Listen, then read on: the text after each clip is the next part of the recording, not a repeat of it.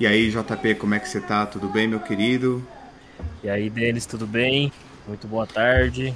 Muito feliz domingão aí para você, para todo mundo que tá Feliz tá domingo para todos nós. Muito obrigado a todos que estão aqui presentes. É, muito obrigado a quem vai ouvir no feed. Estamos começando mais um episódio do Digressão, trazendo hoje um assunto extremamente delicado. Vai demandar muita seriedade, muito cuidado vai ser provavelmente um episódio com pouca animação, com pouca interação divertida, porque é um assunto que dá gatilho em muita gente, tá? É, estamos no Setembro Amarelo. Setembro Amarelo é o mês de combate mundial de prevenção ao suicídio. E por que que vamos abordar esse tema? Primeiro que é um tema recorrente no podcast é gigantesco, todo ano dá para trazer um pedacinho do assunto. Segundo, porque é um assunto de saúde pública, não só nacional, mas mundial. Tá? Existe um impacto gigantesco, tanto no, nas causas que levam ao suicídio, quanto no impacto à saúde pública que o suicídio causa. Então, vamos tentar ser o mais sóbrios, o mais coerentes, mas tentando manter o assunto de uma forma leve e digerível para todo mundo. Isso aí, como o Denis disse, é um, é um tema muito sério, é um tema que tem que ser abordado de uma forma muitas vezes delicada e o ato em si do suicídio tem várias coisas que podem acarretar, né? Então, pode ser uma depressão, pode ser, enfim, tem N motivos. Então, parte da gente entender e, e tentar discutir para tentar enfim, chegar num, num consenso para ver o que a gente pode fazer para melhorar, né? Sim, é, a gente vai, vai tentar esclarecer algumas, talvez, dúvidas que o JP possa ter, já que ele é o nosso representante do, é, do não do profissional da não saúde, né? Ele é o não profissional de saúde. Uhum. É, ele é a pessoa comum, o leigo no, no, no caso, né?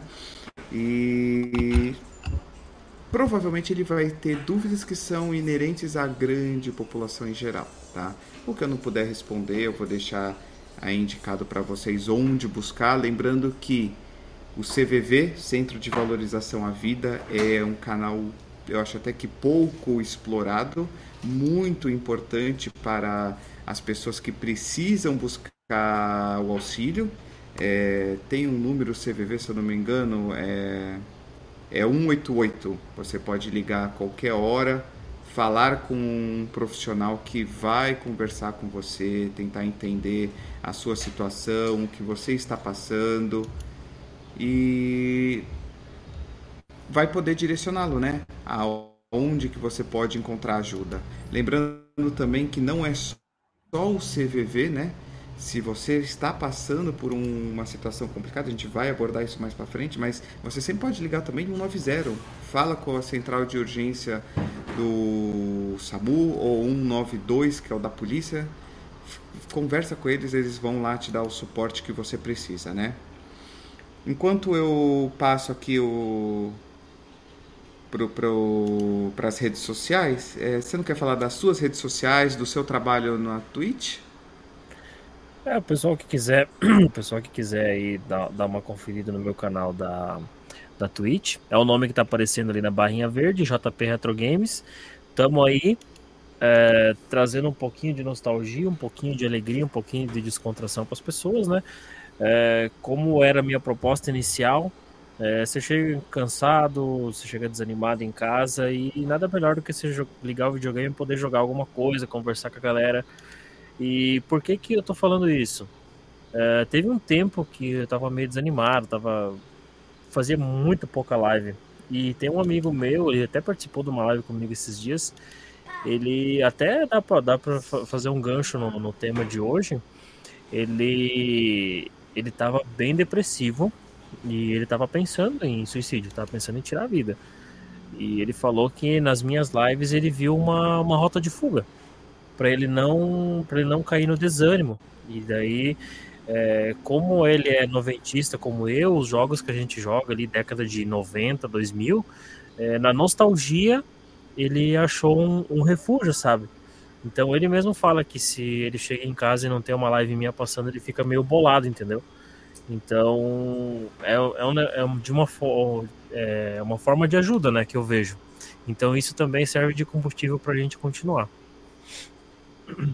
É, a gente tem que lembrar sempre também, né, que qualquer coisa que desvia a mente do problema é, é, é importante, sabe? Só que às vezes ela só está mascarando o, a raiz do problema, né? A gente vai abordar tudo isso. É, JP, você tem redes sociais? Alguma coisa que você queira, além da Twitch? Algum lugar que você é mais ativo? Eu sou bem ativo assim no meu Instagram. Arroba João na Real. Na verdade, não tô tão ativo, tô mais postando stories. Mas o que eu mais tô postando lá são os clipes das minhas lives e tal. E eu tô, tô compartilhando lá. Tem que voltar com a minha atividade de fotografia, né? E tal. Tá meio parado. Mas eu acho que o foco, por enquanto, eu vou deixar na, nas minhas lives. Mas, enfim, eu não sei, acho que eu consigo comentar aqui. Depois eu vou colocar nos comentários o, o, o meu nick do Instagram. Eu quero lembrar também para os amigos que a gente tem é, o, o streamar né, do canal do Digressão para poder contribuir se você tiver assim disposto a ajudar, a contribuir com alguma coisa, a gente tem o nosso cadê aqui é não é logotipo? Cadê onde é que eu? Nossa, eu ainda não sei usar esse Melon App. É, a gente tem o streamar.com.br barra Denis Wellington. Lá você pode doar por Pix, pode doar com PayPal, pode doar com PagSeguro. Lembrando que metade do que for doado vai ser mandado para uma instituição de caridade, então metade fica para a gente melhorar, garantir uma webcam melhor para o JP, um equipamento de som melhor, pagar um editor para poder editar para a gente é, o nosso trabalho, tirar esse peso das costas da gente. E a outra metade vai para ajudar quem precisa, incluindo pode até ser uma instituição, a própria CVV também, que eles sempre estão precisando se não é falta de pessoal, é falta de material, é falta de como manter o trabalhador lá dentro. Aí. Né? Temos também o arroba digressão pod no, na Twitter. Vai lá, eu vou tentar manter o perfil mais ativo agora que eu estou meio que migrando num perfil pessoal do Twitter para o perfil do Digressão. É, meio que me afastar um pouco. Meu perfil pessoal ficou muito contaminado com questão política, com, com assuntos que não não agregam nada, então eu estou tentando deixar o perfil do digressão no Twitter mais limpo e mais focado em saúde e ciência. Vai ser onde eu vou divulgar também o trabalho, né? E aí eu tô, se vocês puderem ir lá dar esse follow, né, para fazer crescer o podcast, né? E no próprio YouTube também, se vocês entrarem no youtube.com barra Dennis Wellington, vocês vão encontrar o canal do Digressão vocês podem entrar lá, fazer, é, se inscrever, curtir os vídeos. Não é só vídeo do digressão, eu tenho alguns unboxings, eu estou tentando fazer alguns gameplays também. Então ajudaria demais se vocês entrassem e colaborassem, gente. Isso aí, sigam lá o Digressão, Twitter, YouTube. Bora lá acompanhar o nosso, o nosso trabalho que, na minha opinião, na minha sincera opinião, é um trabalho muito importante, porque a gente vê aí, é, agora a gente está na era dos podcasts, né? Tem podcast famoso, convidado e tal, mas muitas vezes a gente encontra temas inócuos, temas tipo superficial, só só uma pessoa lá falando, às vezes falando groselha ou falando só para passar o tempo. Mas eu creio, creio eu que o digressão ele traz, ele aborda os temas principalmente na área de saúde que é muito interessante você parar para analisar, você parar para pensar. Né? Então, da, do, do, conhecimento do Denis, que é um cara que entende pra caramba, é um cara que fala muito bem, é um cara que ele pega o assunto medicina entrega de uma maneira que a gente entende muito bem. Então, eu sou experiência viva disso, de todo esse tempo que eu estou acompanhando. Eu acho que vale muito a pena você você conferir os outros episódios também do, do Digressão Podcast. É isso aí, vamos tentar fazer esse podcast crescer, tentar trazer mais conhecimento, mais saúde para todo mundo, né? Então vamos começar abordando. Setembro Amarelo. Eu teve um episódio, se eu não me engano, foi no passado que gravamos, né? Também um episódio, né, JP? Uhum. Em que a gente falava o porquê do Setembro Amarelo, conversamos da onde que surgiu, né? E aí, ano passado? Não, acho que foi em 2000, foi em 2020 ainda, na verdade. Acho que sim, foi antes da pandemia. É, então. Aí, o que, que eu queria trazer para vocês hoje? É... O que, que é, o que, que leva a pessoa ao a tomar essa decisão de acabar com a própria vida? Antes de mais nada, a gente tem que entender: suicídio não é uma fuga. Suicídio não é um, uma pessoa medrosa que desistiu de lutar, tá? Uh, a vida é cheia de embates, a vida é cheia de dificuldades, só que a realidade de cada indivíduo é única. Precisamos lembrar que cada indivíduo é o protagonista de sua própria história.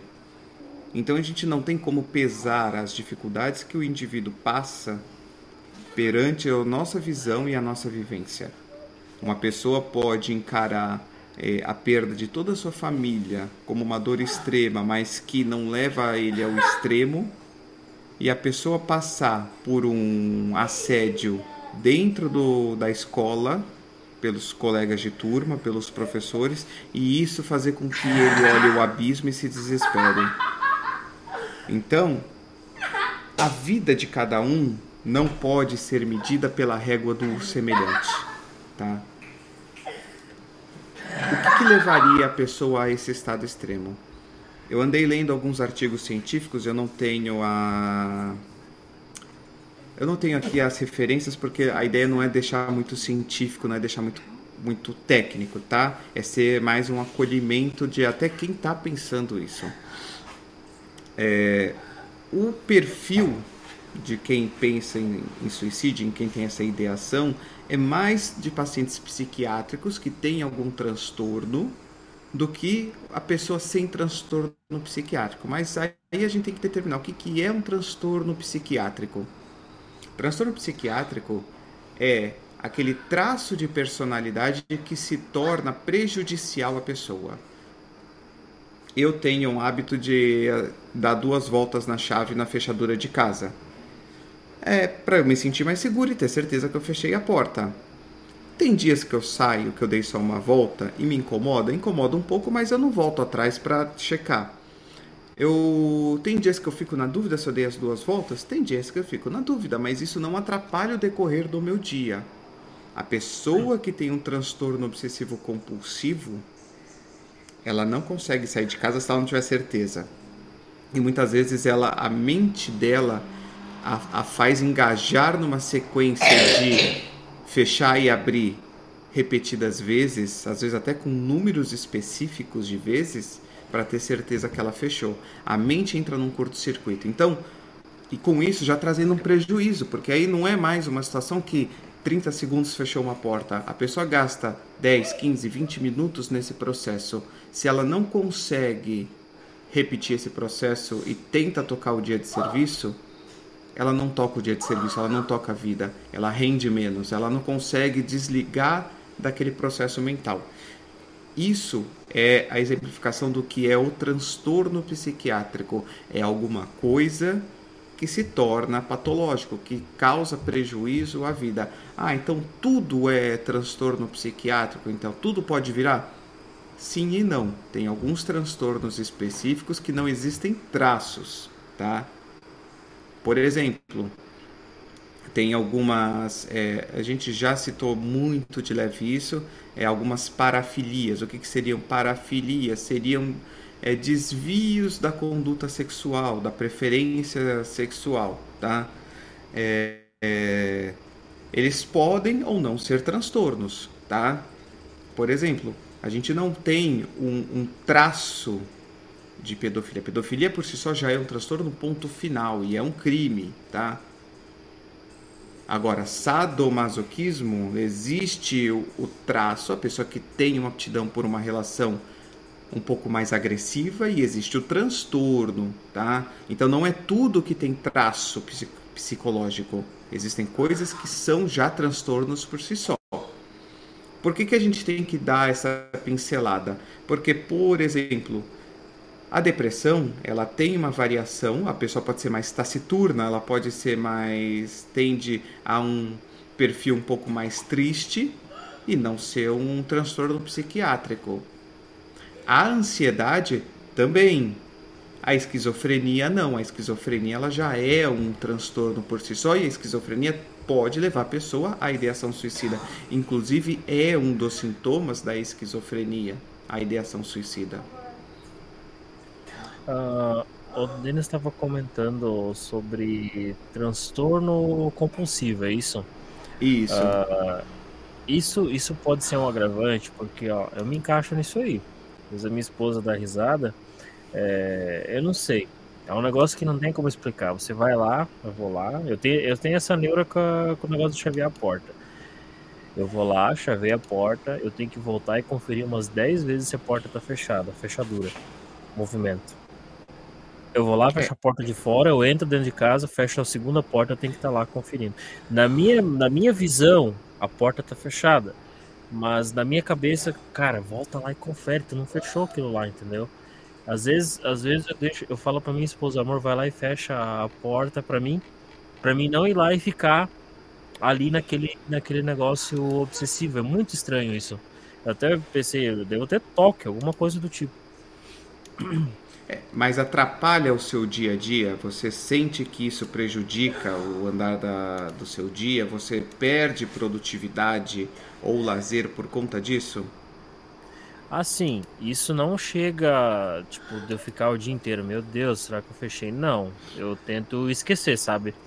É, penso assim, não, eu fechei sim, eu fechei. Tipo, é meio que um meio que um embate, sabe? Eu contra eu mesmo. Tá, mas eu fechei aquela porta. Aí vem uma, uma outra voz falando, tá, mas tu fechou aquela porta. Não, eu fechei aquela porta. E daí você fica naquela, sabe? Mas não, eu preciso trabalhar, eu fechei aquela porta, eu vou sair. Mas é essa doideira, cara, é uma doideira. Entendi. Mas não chega a atrapalhar, não. É, então. Só é então é isso é mais um traço. Às vezes pode, pode desequilibrar de, mediante algumas situações, entendeu? você está mais ansioso, é um dia que está com uma expectativa mais elevada para alguma coisa, que você passou por um estresse maior, e aí isso se torna mais pesado, tá? Uh, não chega a configurar um distúrbio psiquiátrico, um transtorno, tá? Uhum. Voltando a falar da questão do suicídio, tá? A gente tem que entender que existem duas fases, tá? Existe a ideação e existe a tentativa, tá? A ideação, eu acho que mesmo nós que não temos distúrbios psiquiátricos é, já já brincamos com a ideia, vamos pôr dessa forma, tá? E eu estou colocando brincando entre muitas aspas. Por quê? É meio que existe uma teoria de que é, a nossa mente ela meio que brinca com certas ideias para testar o nosso instinto de sobrevivência, tá? Aquela ideia de, ah, se eu me jogasse na frente desse carro agora? Ah, se, deixa, você se vê num local muito alto, aí você fala, pô, mas e se eu tombar um pouco mais para frente? De repente você, não, para com isso, não tá vindo isso. Há uma teoria de que isso seria uma tentativa do teu cérebro fazer um, um, um check, né? Fazer uma uma testagem do teu instinto de sobrevivência, dos teus mecanismos de manutenção da vida. A ideação não propriamente representa que a pessoa vai pro tentar o suicídio. Por quê? Existem muitos distúrbios em que a pessoa flerta com a ideação, a ideação surge como próprio sintoma e, entretanto, ela nunca chegaria a tentar, seja porque ela tem uma força de vontade muito grande, por preceitos morais, religiosos, é, por apoio familiar, de amigos, médico, ou seja porque é só um sintoma do que ela está passando. Por exemplo, depressão. A depressão ela tem um, um perfil de ideação suicida na sua forma mais grave. E muitas vezes a pessoa não chega com uma tentativa, ela só tem um pensamento, aí se eu morresse, aí se eu sumisse, ai, porque eu tenho vontade às vezes de desaparecer. é até complicado porque a pessoa que não manifesta isso, às vezes é a que está mais propensa a tentar. Sim, às vezes a pessoa não, ela não, não, não dá uma abertura, entendeu? Tipo, você não, não tem como você perceber, porque tem muitas pessoas que têm depressão, que têm essa tendência e você não nota. Tipo, ainda tem gente que comenta, meu Deus, mas o fulano lá tirou a própria vida, mas ontem ele estava tão feliz nos stories e hoje ele fez isso, então é um negócio complicado da gente entender. Sim, e aí a gente tem que entender um outro quesito. É, o suicídio ele não é um, uma fuga, né? A pessoa não está fugindo, não, a pessoa não é fraca, tá? Existe uma demonização desse processo porque é muito é, é muito primordial do ser humano essa repulsa de alguém que tira a própria vida, até mais do que quem tira a vida do semelhante, tá? E talvez porque fere o nosso instinto de sobrevivência. A, quem, tá, quem se encontra saudável é, não consegue extrapolar uma situação em que vá até essa situação de perder a de tirar a própria vida por não suportar alguma condição, que é o que eu falei na abertura. Tem, tem, há pessoas extremamente fortes ou que se fazem de fortes que enfrentam perdas gigantescas e se mantêm estáveis. Não disse bem, disse estáveis, tá? Mas esse equilíbrio, essa estabilidade pode ser muito tênue. E existem pessoas que com condições que parecem até entre aspas banais, elas acabam não suportando. Tudo isso existe um que e não é a formação familiar, religiosa, moral, cívica você nunca sabe se você vai cair ou não nessa situação, tá? Eu, eu posso dizer por experiência pessoal, tá? Já flertei muito com essa ideia do suicídio. É, é, é uma situação em que você olha para o lado e eu tenho apoio de pai, mãe, amigos, tenho uma condição financeira estável, tenho uma família muito amorosa hoje também, uma esposa maravilhosa. Assim, no passado, por situações que pareciam banais, mas que para mim naquele momento eram um peso gigantesco, era um castelo de concreto e aço que eu tinha que carregar diariamente. E eu não suportava mais aquele peso. Também existia uma outra questão. A, a, a, o fantasiar uma vida ideal e você vê que você está muito aquém dessa fantasia. Ah, porque eu vou ter independência, porque eu vou ter a minha casa, porque eu vou ter meu emprego, eu vou ter sucesso, eu não vou atrapalhar ninguém, eu vou conseguir fazer minhas coisinhas. E aí você se vê numa situação de pandemia em que você mal consegue tirar meio salário mínimo, dependendo de conseguir um auxílio do governo que não foi permitido para você, e você vê o vizinho que é da classe média, média alta, que o filho de 16 anos conseguiu e está gastando com joguinho. Entendeu? E aí você fala, poxa, mas a vida é injusta. A vida não é nem justa nem injusta. A vida é uma condição que nem mesmo os melhores filósofos conseguem definir, os biólogos não conseguem definir, médico não consegue definir, farmacêutico, fisiologista, o que é estar vivo. Né? Porque se você perguntar, o vírus está vivo? Tem gente que diz que sim, tem gente que diz que não. E gente que eu estou falando, gente da área especializada. O que, que é estar vivo? O que, que é ser um organismo vivo? Então a vida, ela é tão complexa, mas ao mesmo tempo é algo tão abstrato e profundo que não tem como a gente falar a vida é injusta ou a vida é justa. Mas a situação de vida de um cidadão pode se tornar injusta. Dele olhar para o lado e falar: Poxa, eu batalho de sol a sol, de segunda a segunda, e eu mal consigo colocar um teto na cabeça dos meus filhos.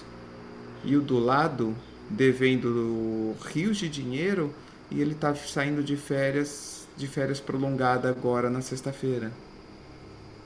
Então, essa é essa situação já começa a trazer uma outra realidade para a ideação suicida, que é o cidadão comum sem transtorno psiquiátrico que se vê numa situação social muito complicada.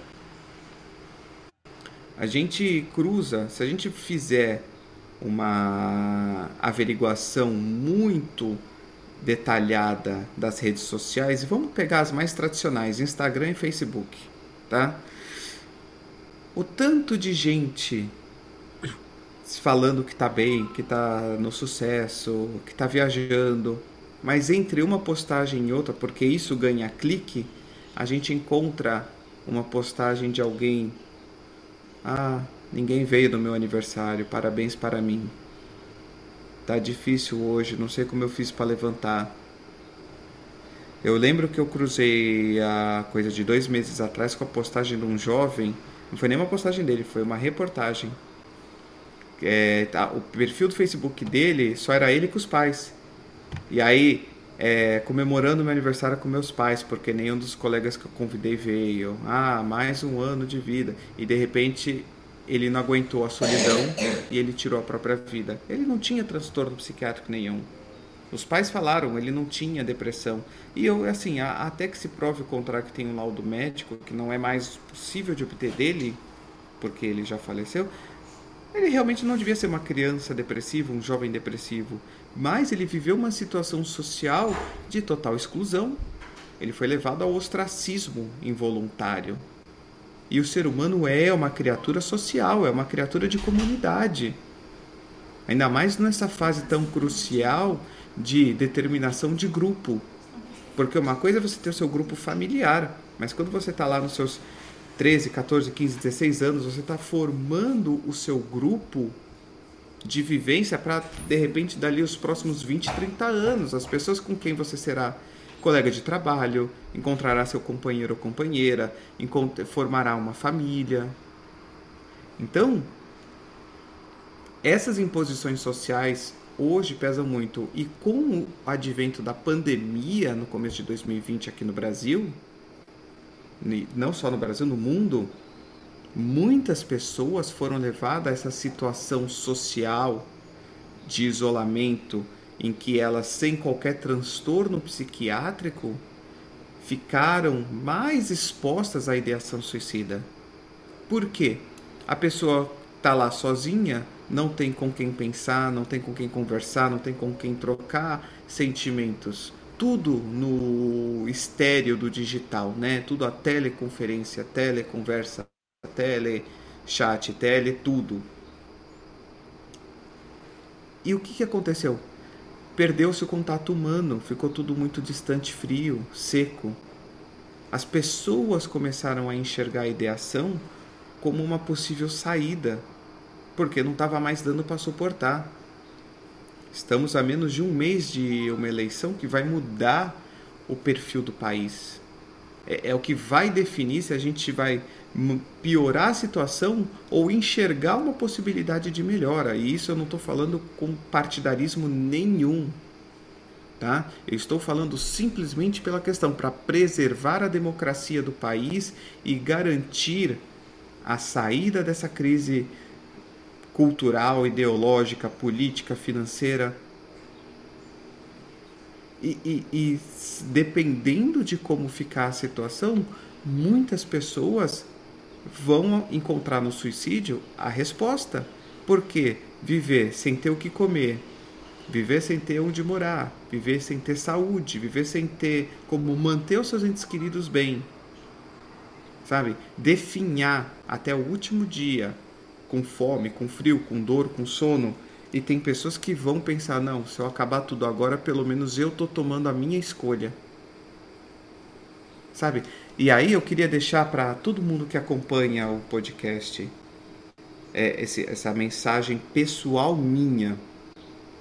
Eu não acho que a pessoa que pratica o suicídio é um covarde.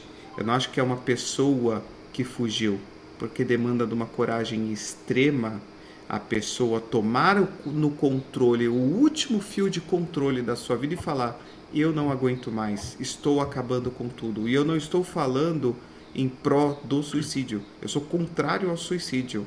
Como médico, como alguém pró-vida, eu sou contrário. Mas eu estou tentando ser simpatizante à pessoa que sente é, essa ideação e parte para os finalmente.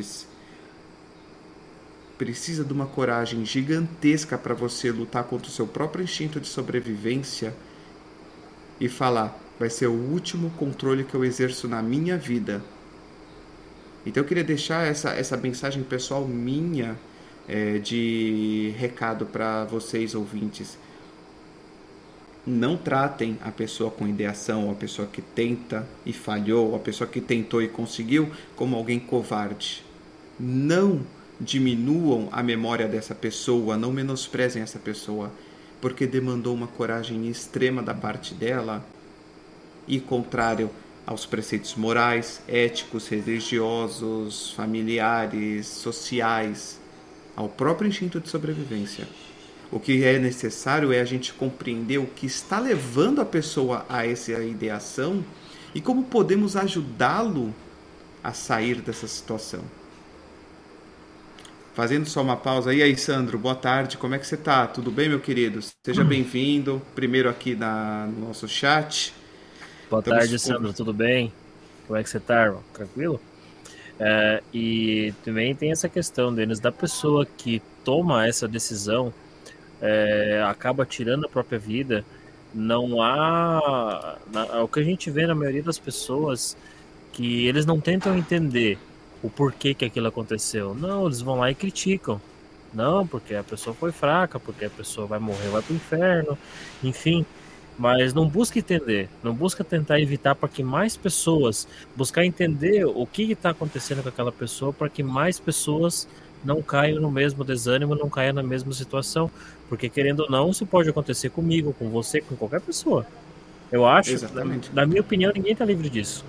É, que nem você disse antes da, da questão da questão social, às vezes da, da, da pessoa que ah, eu tô aqui trabalhando pra caramba, nunca sobra dinheiro, e o, o, colega do lado lá ganha tudo do bom e do melhor e não dá valor. E também tem as pessoas que muitas vezes têm tudo, têm uma condição muito boa e do nada acaba perdendo tudo. Imagina uma pessoa que uma pessoa rica, bem de vida, e do nada um acidente acaba levando todos os membros da família e fica só o cara. E aí, mano, como é que você vai sair desse fundo do poço, entendeu? Então tem N motivos que pode levar a isso. Mas o pessoal não, não busca entender, eles buscam criticar, né?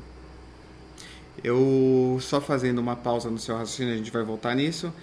Eu queria agradecer a Nereses. Oi, como é que você tá? Tudo bem? Seja bem-vinda ao nosso chat mais saudável da Twitch, do YouTube, né? Do Você Tubos.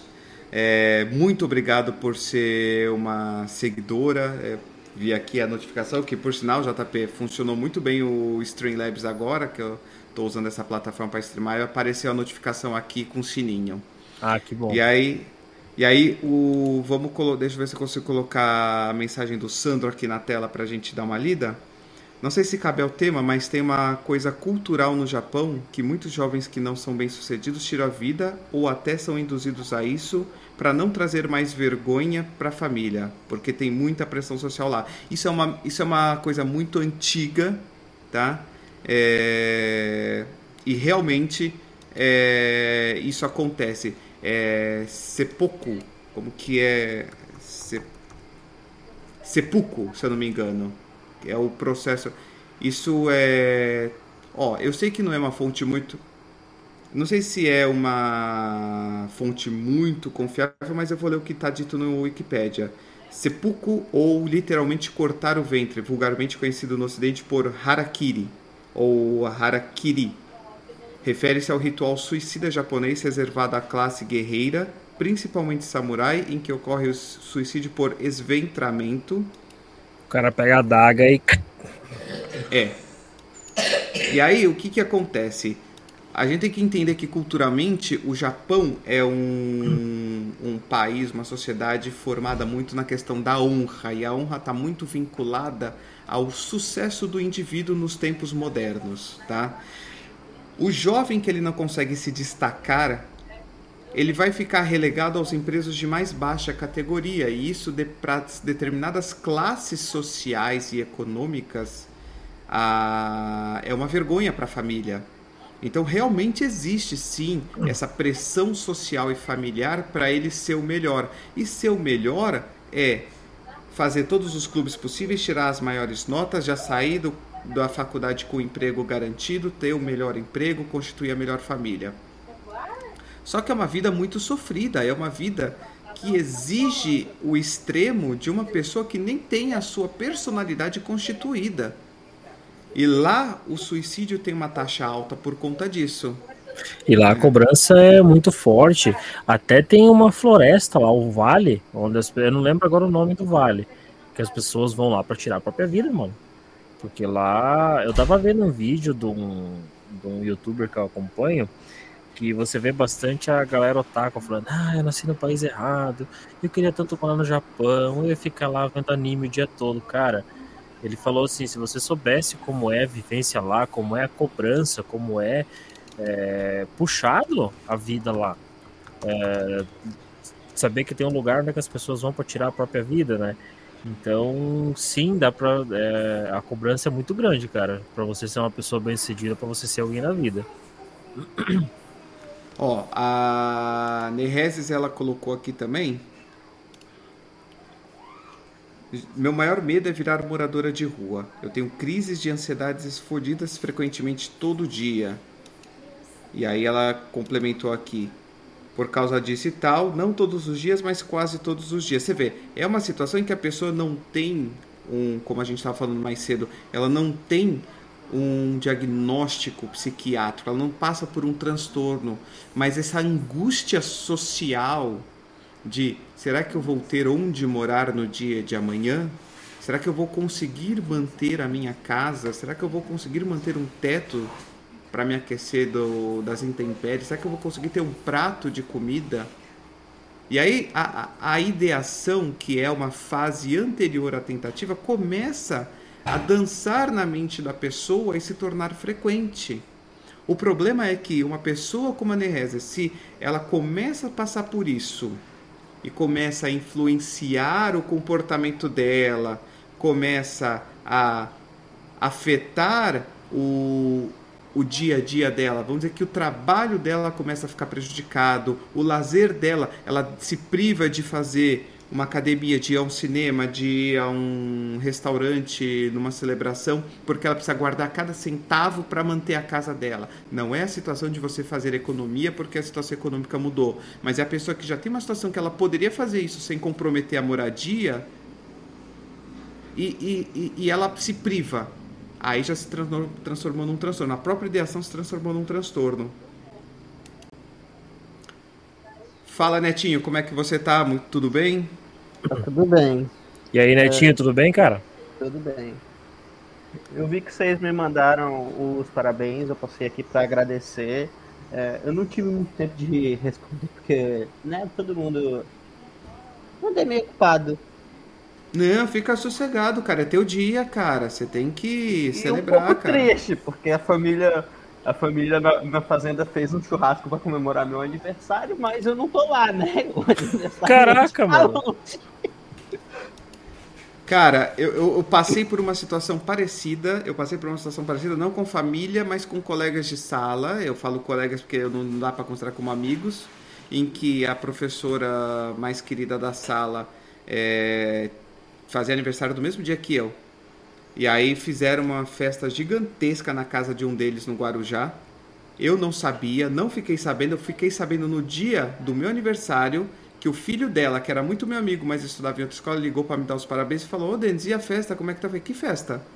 Pai, a festa de aniversário? Eu falei: Que festa de aniversário? Pai, fizeram uma festa para minha mãe, não te chamaram? Eu falei: Não, não me chamaram. Mas cara, é teu aniversário hoje. Eu falei: É, né? Então. Não, só que Vida, no meu né? caso avisaram o, o Denis. É. Só que Mas, como... Netinho, é meio Fica longe, sossegado. Né? Fica sossegado. Entendeu? Ó, a Nereses colocou, a gente está falando sobre o Setembro Amarelo, né? Conversando sobre o suicídio, como que isso afeta a vida das pessoas, tanto da questão de saúde quanto da questão social, né? E aí a Nereza está complementando aqui. Eu já considerei sim que isso acontecesse eu acabaria tirando a vida, sim. Foda ver o quanto todo mundo sabe o quanto a nossa realidade é frágil demais. A qualquer momento a gente pode perder tudo por alguma coisa, seja culpa nossa ou não. É, é, é muito complicado isso, sabe? É... Ó, a Neres fez uma piada com a questão do teu aniversário. Jesus é assim também, todo mundo ceando e ele nem tá na festa. Mas assim, você vê, a gente tem aqui o relato. Ô louco, Netinho, imagina, obrigado, meu querido. Cincão doado aí. Você sabe que esse dinheirinho vai pra caixinha que a gente vai doar para uma instituição, né? Eu. Uhum. Uma coisa que eu tinha falado também é que eu ia doar metade de todas as doações, desde que fosse um valor significativo, né? Porque tem o desconto até da própria plataforma. Então, qualquer valor abaixo de 50 reais eu vou doar integralmente para uma instituição. Eu, o Rude na última live sugeriu ao Gatópolis, que cuida de gatos de rua, né? Então esse 5 já vai entrar no 50 que eu vou doar para o Gatópolis para transformar em ração e medicação e atendimento para os gatinhos de rua que estão necessitados em São Paulo. Muito obrigado, Netinho. Você só fortalece aí o digressão, fortalece o canal fortalece essa luta para tentar levar saúde para as pessoas. Muito obrigado, Netinho. Netinho também, cara, é a prova viva do cara que tá matando um leão por dia. Netinho, ontem a gente estava conversando no Discord e se a gente parar para analisar o, o, tanto que a gente tem de motivo hoje em dia, como tá a correria do dia a dia, se a gente parar para analisar, são mais motivos para se desanimar do que para se animar, né? Então a gente tem que saber muito bem filtrar, muito bem é, dar mais ênfase porque que acontece de bom, porque o que acontece de ruim sobrecarrega bastante. Então a gente Exatamente. tem que saber filtrar essas coisas. E aí a gente tem um, um, um, exemplo, a gente, com isso a gente ganha dois exemplos em que o, o suicídio não é uma decor, não é decorrente de uma situação psiquiátrica, né? A gente acabou de falar da Nereses, que tem essa questão da moradia que deixa ela angustiada. E temos o Netinho, que é uma pessoa com paralisia cerebral, uma pessoa que é PCD, ele passa pelas suas dificuldades, mas esse pra gente que tem, entre aspas, o corpo perfeito, né? Imagina para ele que depende de uma cadeira de rodas, de um par de muletas, uma pessoa que precisa de adaptação, seja para um carro, seja para um móvel, seja para um computador, seja para um banheiro. É, o aniversário dele sendo hoje, ele não pode estar na celebração junto com a família, entendeu?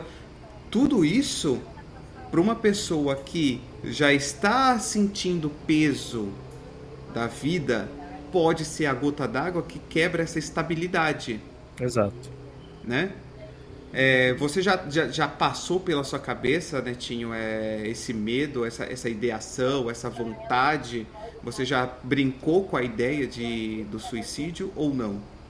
Cara, eu acho que pelo fato, assim, de eu ter, é, desde muito novo, praticamente desde o nascimento, é, ter passado por isso, do problema de paralisia cerebral e tudo mais, eu simplesmente cheguei assim. Não adianta eu me reclamar pelo leite já derramado, já aconteceu, então assim, é bola para frente.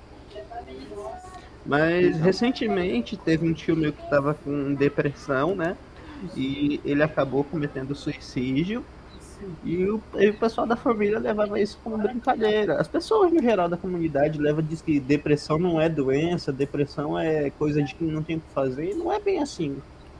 Isso é um tabu é, na sociedade que tem que ser quebrado. Eu, eu consigo imaginar, eu consigo imaginar, tá? Isso porque eu vou, vou lidar com estatísticas, tá? Pode ser que eu erre longe. Mas eu consigo imaginar o seu tio como um homem entre os seus 45 e 55 anos, talvez muito Sim, difícil. você acertou.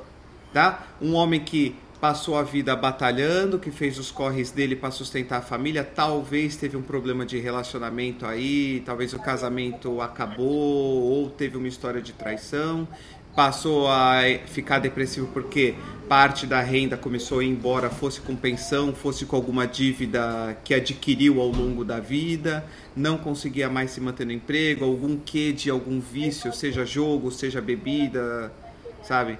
E de repente se viu aí sem, sem saída para quitar as contas, é a família inteira fazendo pouco caso, sem dar o suporte que ele precisava.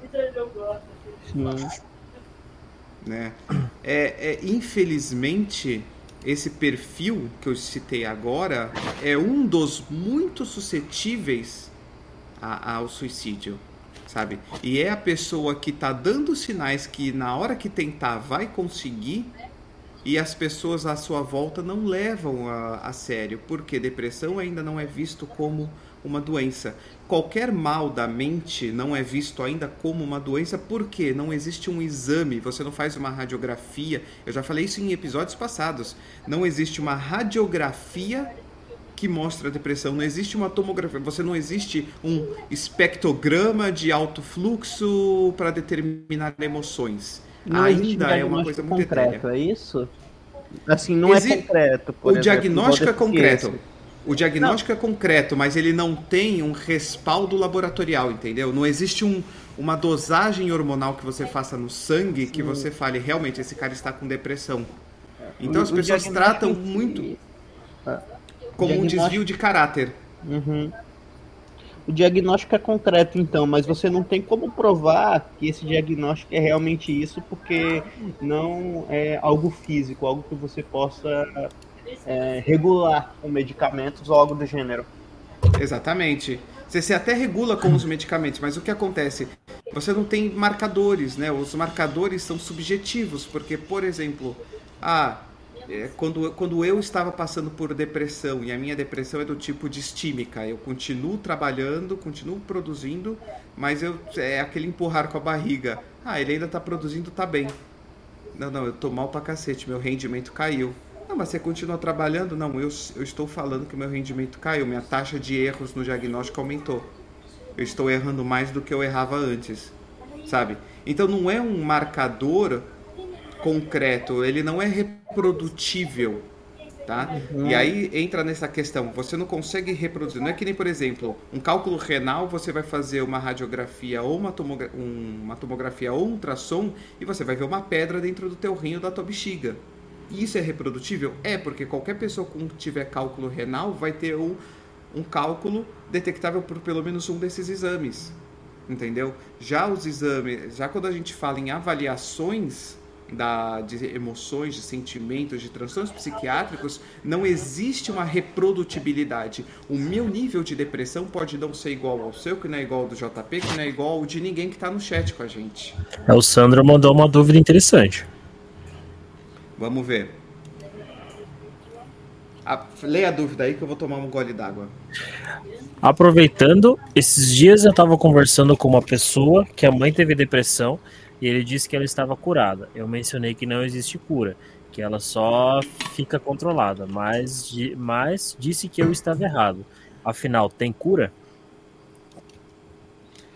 Veja bem. Depressão ela tem cura, tá? No momento que você entende que depressão é o descontrole de uma oscilação normal que o indivíduo tem. Como eu disse mais cedo na live que você ainda não estava presente, Sandro. Você pode ter um perfil de ânimo que oscila mais pro animado, mais pro taciturno, entristecido, e isso vai fazendo uma oscilação, mas você tende a ter uma linha de base um pouco mais baixa, sem isso afetar propriamente o teu dia. Por exemplo, você recebe uma felicitação de feliz aniversário e aí tua animação vem para cá, tá?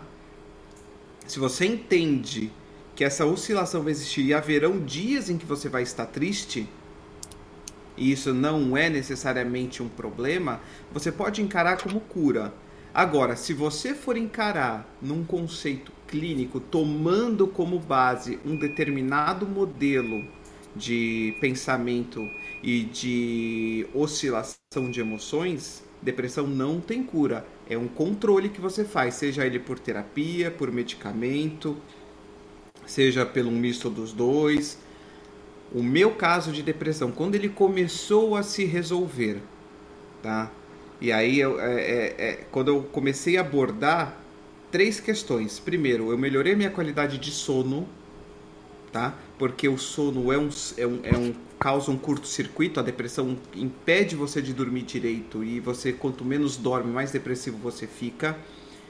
Eu melhorei a minha atividade física e junto com a atividade física eu reduzi o meu peso, não que o ser gordo me deixasse deprimido, mas o não ser capaz e viver com um medo de infartar a qualquer minuto me dava um medo gigantesco, uma angústia. Eu já contava como se a minha vida não fosse passar dos 60 anos. E quando eu comecei a valorizar muito mais o meu serviço. E aí eu, o valorizar o meu serviço não é me tornar um trabalhador mais assíduo ou fazer além do que eu deveria, é valorizar o pouco que eu faço.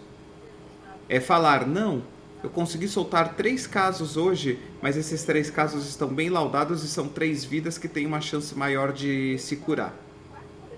Porque antes o que, que acontecia? Eu soltava 50 casos no dia e falava, fiz pouco. Eu atendia 30 pessoas no plantão e falava, pô, trabalhei pouco. Eu não olhava o impacto que eu causei em cada pessoa, eu via só quantidade. E aí no momento que eu comecei a exercer, antes mesmo até desse termo surgir, que é o do quiet, quiet quitting, né? Que um coach americano cunhou esse termo, que é a, a ideia que a gente já tem de fazer aquilo que está previsto no contrato não fazer nem a mais nem a menos. O seu, o seu contrato prevê trabalhar 8 horas por dia, 8 horas por dia. Você não é obrigado a fazer hora extra. Entendeu? Quando eu comecei a entender, não, eu preciso valorizar o que eu estou fazendo como sendo o melhor, aí a minha vida ficou muito mais tranquila de levar e a minha depressão encontrou um equilíbrio. Hoje eu falo que eu estou curado? Falo. De forma genérica eu digo, eu estou curado da depressão. O que eu falo, na verdade, que eu entendi que a minha oscilação tende a um ponto mais baixo do que a média e que não tem problema, que eu vou ter momentos que eu estou feliz e momentos que eu estou mais triste. E desde que eu consiga manter a minha linha basal próximo da média, sem causar prejuízo à minha vida, eu estou tranquilo. Só que então, tem... Está... Desculpa interromper, Denis. Uh, assim, não tem, de repente, um certo limite, uma linha tênue.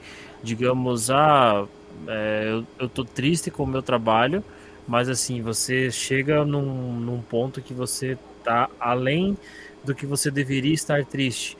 Não sei se, se o pessoal do chat vai conseguir entender uh, que você chegou no ponto que você disse: não, se eu não melhorar isso aqui, eu tenho medo de infartar e falecer, cara. Mas tem gente que já chegou num, num ponto que ela tá tão desanimada que ela vê essa, essa condição: ah, eu posso morrer amanhã. Mas às vezes a pessoa tá tão cansada, tá tão desanimada que ela se entrega. Não, eu vou, vou morrer mesmo, não tem mais volta.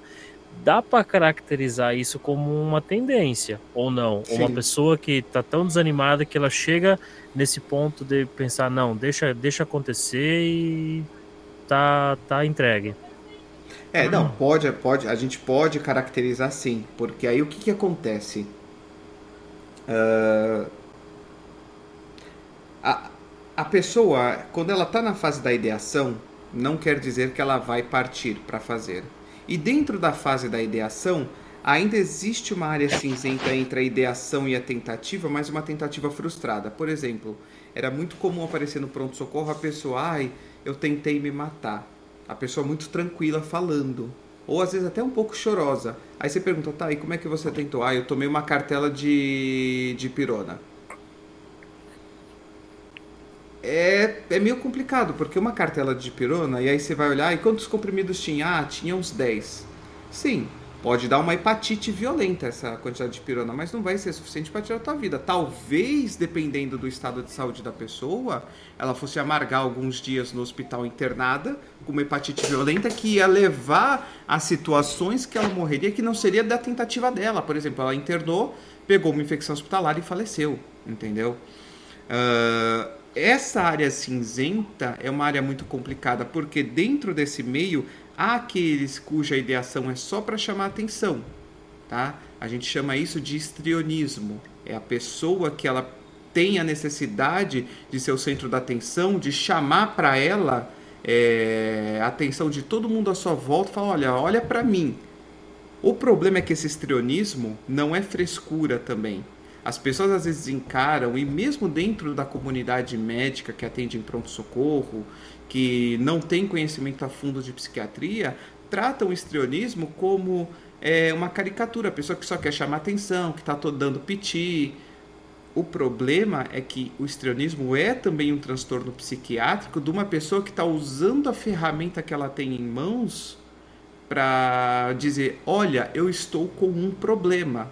E aí você senta para conversar com essa pessoa e você começa a ver por que, que ela está querendo chamar atenção. Porque ela está angustiada porque perdeu um parente, porque o relacionamento dela acabou, porque ela acabou de descobrir que é HIV positivo, porque ela recebeu um diagnóstico de um possível câncer que é inoperável, que é, ela perdeu um filho.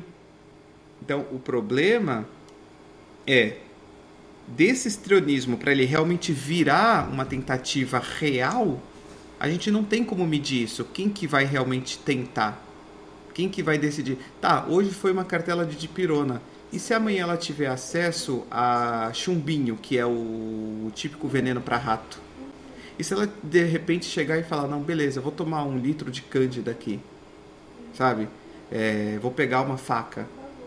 É muito, muito difícil. Então, nenhuma tentativa, nenhuma ideação pode ser tratada levianamente. Claro, existem aqueles que dizem com um sorriso no rosto que estão tentando, que estão pensando, que querem se matar, e você vê que claramente é um chamar a atenção não do estrionismo, mas de uma pessoa que simplesmente é egocêntrica, megalomaníaca. Isso é, é, é delicado, por isso que é preferível sempre medir de uma forma mais abrangente. É o que a gente fala de ter uma, uma especificidade menor mas a gente tem uma sensibilidade maior, ou seja, quando o exame ele é muito sensível e pouco específico, ele tem muitos falsos positivos. Porque a ideia é você pegar o máximo de gente que pode ser positiva e depois você tria para ver quem é positivo e quem é negativo. Entendeu? Do que pegar uma medida mais 100% específica e pouco sensível, porque aí a chance é de ter muito falso negativo. Gente que realmente vai tentar e conseguir e que você falou: "Ah, não, não era nada". Tá? E você precisa, como profissional de saúde, médico, enfermeira, farmacêutico, fisioterapeuta, fonoaudiólogo, terapeuta ocupacional, educador físico, porque o educador físico é também um profissional de saúde, ele, é, esses profissionais precisam ter uma maturidade profissional muito grande para ter essa noção de ser mais sensível. Por mais que a um primeiro momento o teu, o teu, a, a tua mente fale, ah não, isso aí é só alguém querendo chamar atenção não deixe de valorizar. E tem gente que, tipo, nem tem essa, essa parte do, do querer chamar atenção. A pessoa simplesmente vai lá e faz. Tem uma, tem uma tia minha que ela foi lá, catou um, um vidro de remédio para dormir, nem sei. Era um calmante muito forte que ela tomava. E tomou uma overdose daquilo lá. Ela queria mesmo fazer isso. Ela esvaziou as cartelas que ela tinha, tomou o negócio, ela tomou tudo numa paulada.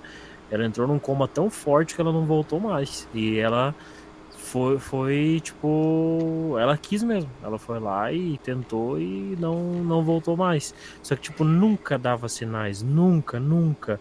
Uma pessoa que estava sempre animada, uma pessoa que estava sempre sorrindo e do nada aconteceu. A gente fala que é do nada porque a gente está observando de fora. Mas de repente, dentro do convívio, na casa dela, de repente podia estar uma situação assim. Só que era uma pessoa que não demonstrava, entendeu? Então também tem esse lado da pessoa que não demonstra, ela simplesmente vai lá e faz. Exatamente. Ó, eu vou trazer aqui algum, alguns dados, alguns números, tá? Só pra gente ter uma noção de como que é. 2014 saiu no no jornal Correio 24 Horas, tá? É, a Organização Mundial de Saúde realizou o seu primeiro relatório global sobre a prevenção da causa de morte, apontando que uma pessoa morre a cada 40 segundos por suicídio no mundo. Isso em 2014, uma pessoa a cada 40 segundos. É muita coisa, se, é, cara. É, é, olha, a gente está em live agora. 59 a, minutos. Vamos arredondar para 60. Uma é hora. uma hora. A uma hora, tá? Se a cada 40 segundos. Então a gente pode dizer que a cada minuto que a gente fez, tinha entre uma a duas pessoas se suicidando no mundo. Meu entendeu? Deus. É muita coisa. Aí vamos, vamos contar uma pessoa por minuto, tá? Vamos dizer que fosse uma a Faz cada uma média 60. de 80, no caso.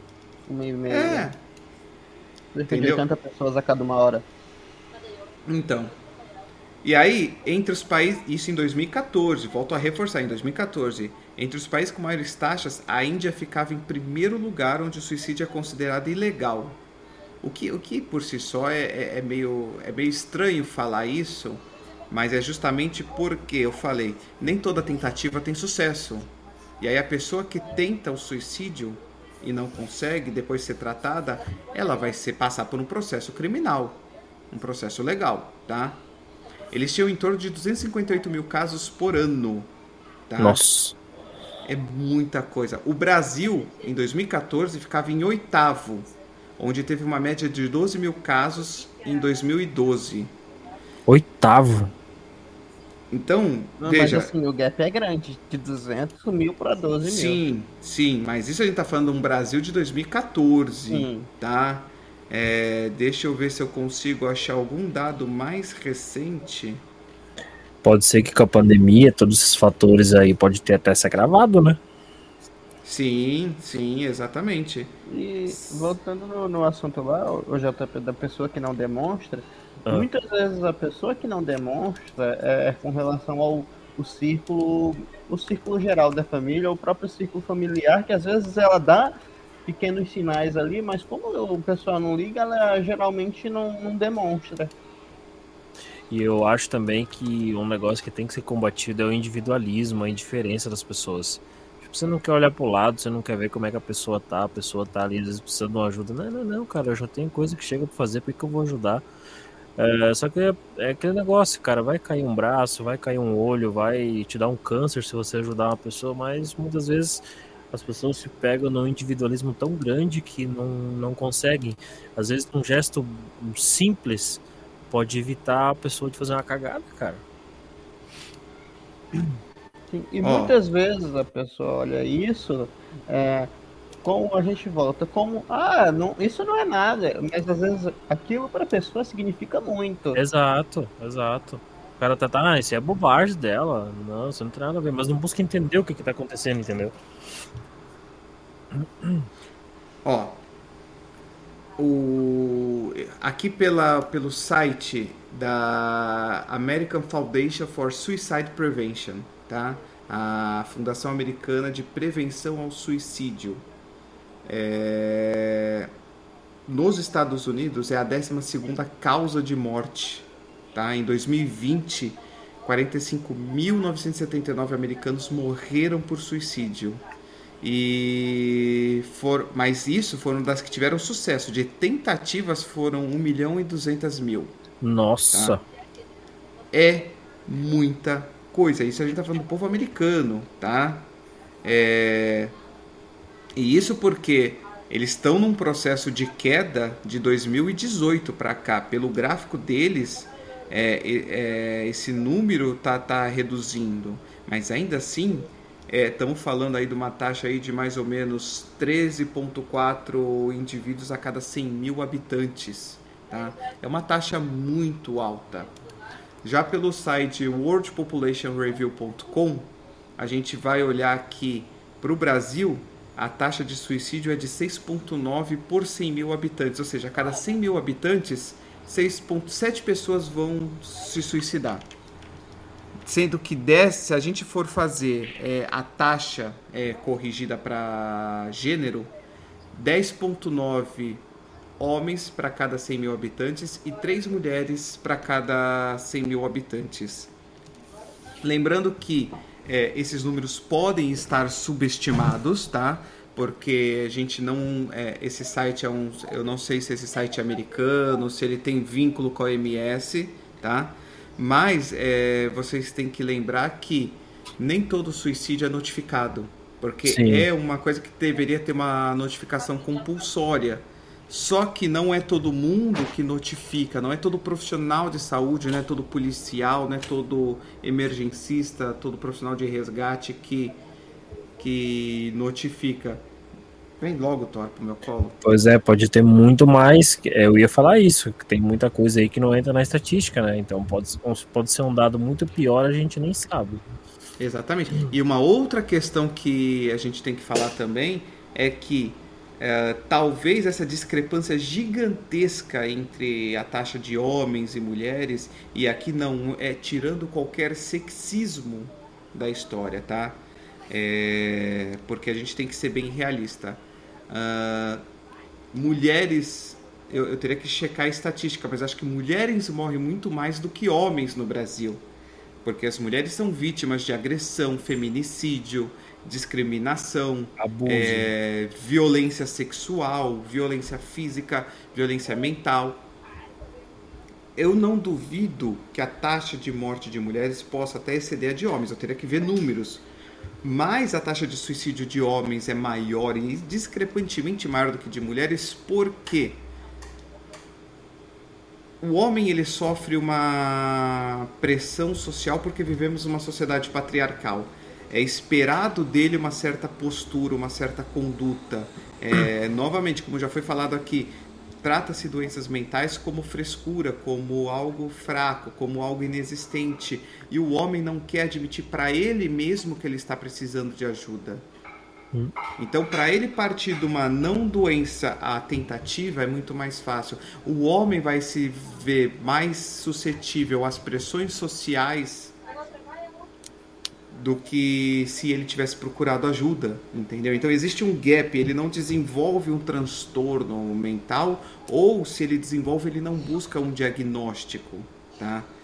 Mas, novamente, estamos olhando números crus que podem estar subestimados, porque por outro lado, a pressão que a mulher sofre de ela já é diminuída no local de trabalho, ela já é diminuída como uma figura da população ela já é diminuída é, dentro do seio familiar, da sociedade, ela é constantemente vive o medo do abuso, da violência.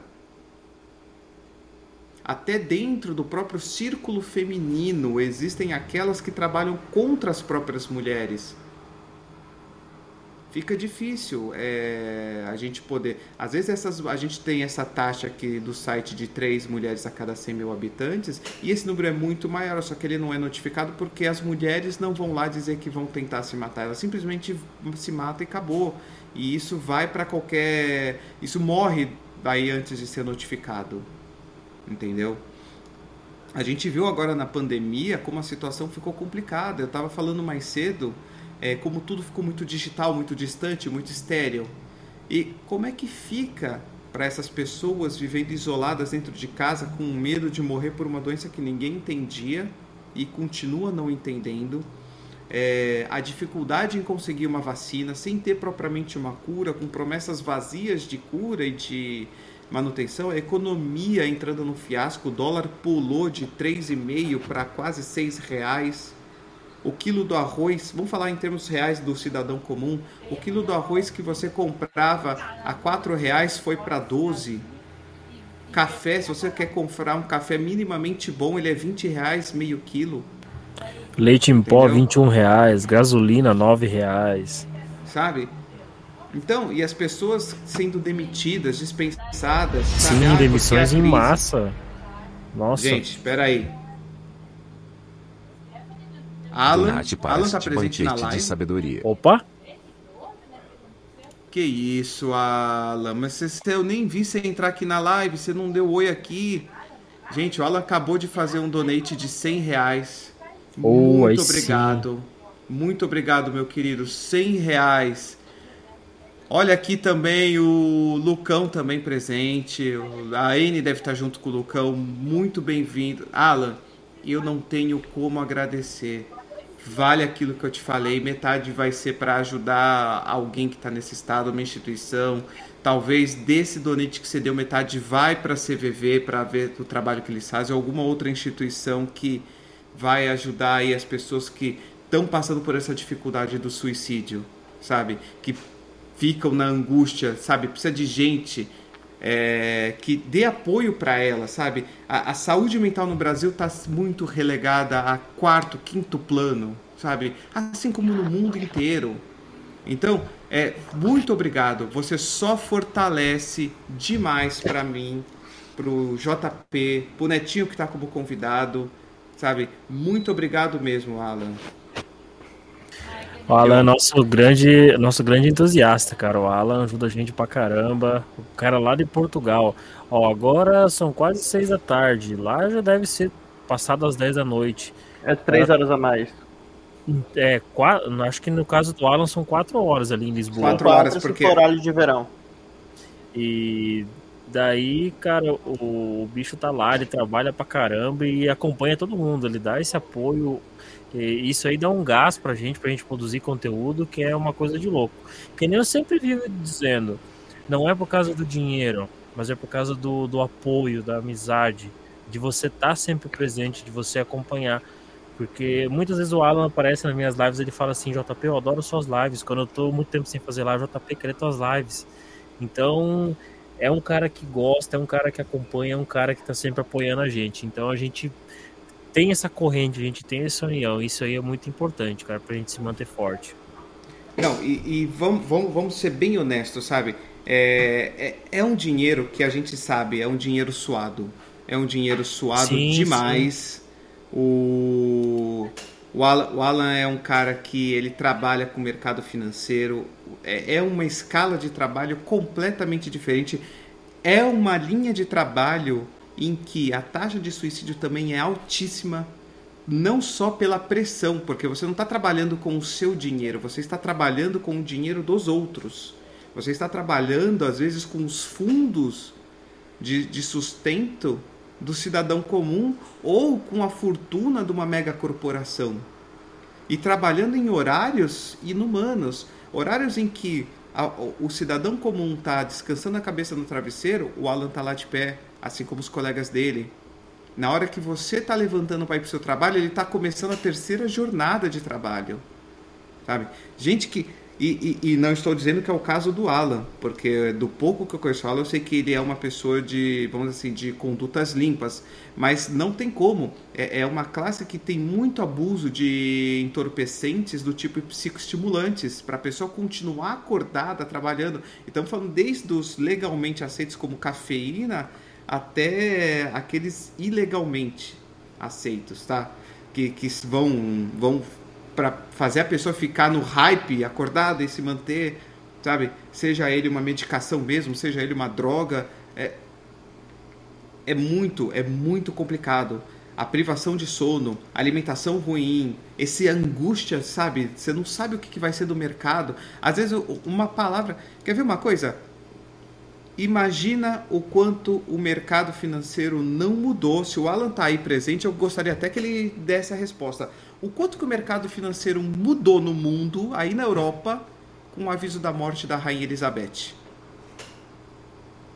Porque assim, que todo mundo esperava que ela tinha 96 anos. Sim, tá claro. Todo mundo sabe que uma hora todo mundo morre, ainda mais alguém que já chegou a ser nonagenária. Agora, não é a morte em si dela, mas é o fato de que o herdeiro que assumiu o trono, o príncipe Charles, que agora é o rei Charles, assumiu com 73 anos. E quem me garante que ele não tem mais 5 anos de vida e de novo vai ter a troca da coroa? A gente não está falando de alguém que assumiu com 40 anos. É alguém que assumiu com 73. Imagina a instabilidade. Ainda mais numa época pós-Covid, né? Uma época em que há uma polarização gigantesca. A gente sabe que o primeiro-ministro britânico ele dançou muito com a direita, com a extrema direita americana, né? E tomou uma postura muito duvidosa na questão entre Rússia e Ucrânia. Imagina como que não ficou o mercado financeiro tudo bem, a Inglaterra não é parte da comunidade europeia, mas ainda é um elemento muito forte na Europa, né? Então, imagina o como que o mercado não virou e o quanto que essas pessoas como Alan que trabalham com o mercado financeiro não tiveram que em menos de 12 horas dar se virar nos 30 Aí o Alan comentou ali, ó, são novos paradigmas sobre o que o novo rei tomará em idade tardia. Tem ainda a guerra e a crise energética que a Europa começa a sofrer fortemente. E respondendo, Sim. respondendo Lúcias, é, a minha câmera é zoada mesmo. Ela é assim, ela tem um crop gigantesco e daí quando divide a tela, daí a minha cara fica gigante. tem que comprar uma câmera eu, eu, tô, eu vou agradecer os parabéns que ele me deu, muito obrigado. E, cara, que aconteça muitas coisas e a gente vai se ver em breve, hein? Não, vamos sim, por favor. A gente tem que. A gente tem que marcar aí de se encontrar, né? Pô, pelo amor de Deus, é, fixar final um. de semana do. É como eu tava falando pro JP. Eu tenho consulta dia 10 agora. Dia 10 de outubro. Então eu vou passar o final de semana em São Paulo. Eu posso marcar pra tentar fazer alguma coisa. Não, a gente dá um jeito então. A gente dá um jeito aí de fazer isso acontecer, tá? E voltando agora, voltando agora para a questão do suicídio, então vocês veem, olha quantas situações, desde que essa live começou há uma hora e 15 minutos atrás, a gente já apresentou em que a pessoa pode ser levada à ideação e até a conclusão de fato do suicídio. E a grande maioria delas eu nem cheguei a tocar na questão saúde mental falar numa depressão, numa ansiedade, de uma esquizofrenia. Aí eu pergunto para você, eu falei da esquizofrenia, o que, que é esquizofrenia, né? A pessoa sofre basicamente, trocando em miúdos, bem miúdos, é, a conexão com a realidade da pessoa está distorcida.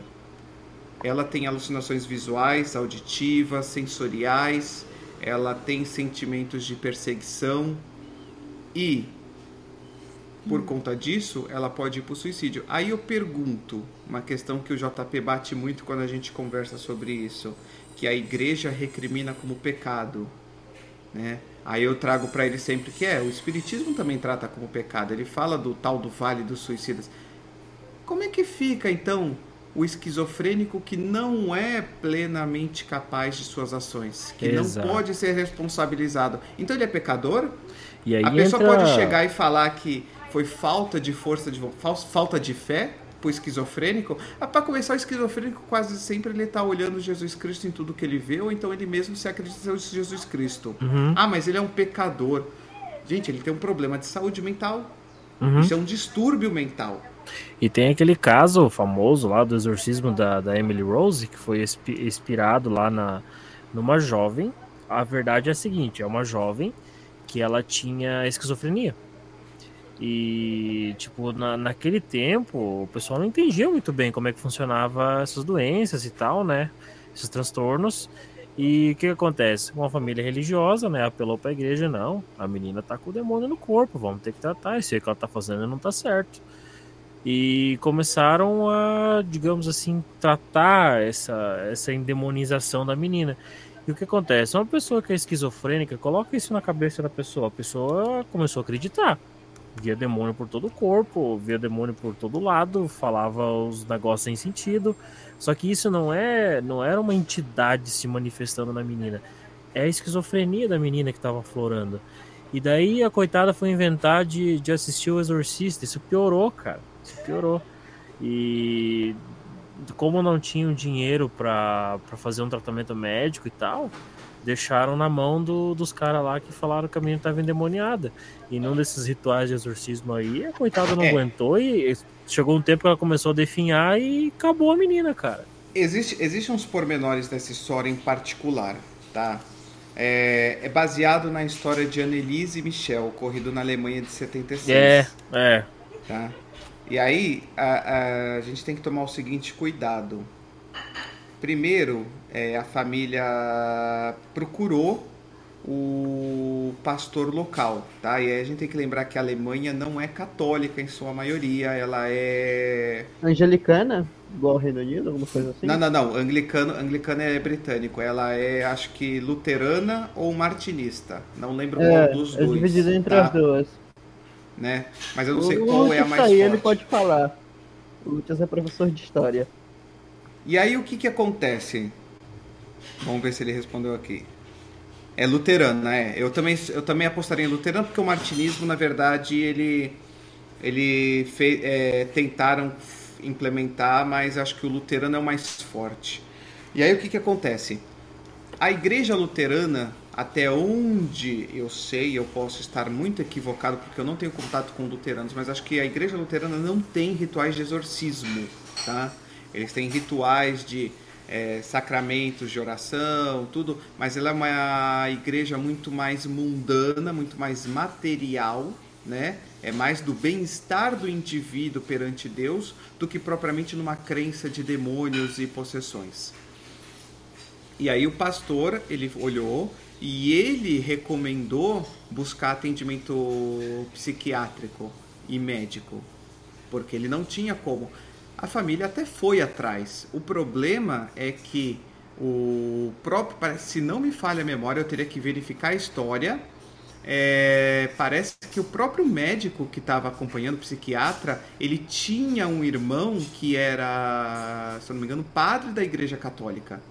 E aí ele chamou o irmão, fez é, a avaliação e aí disse: não, para fazer um exorcismo precisa levar para o Vaticano e o Vaticano vai dizer, ele tem que ter os sinais específicos, tudo.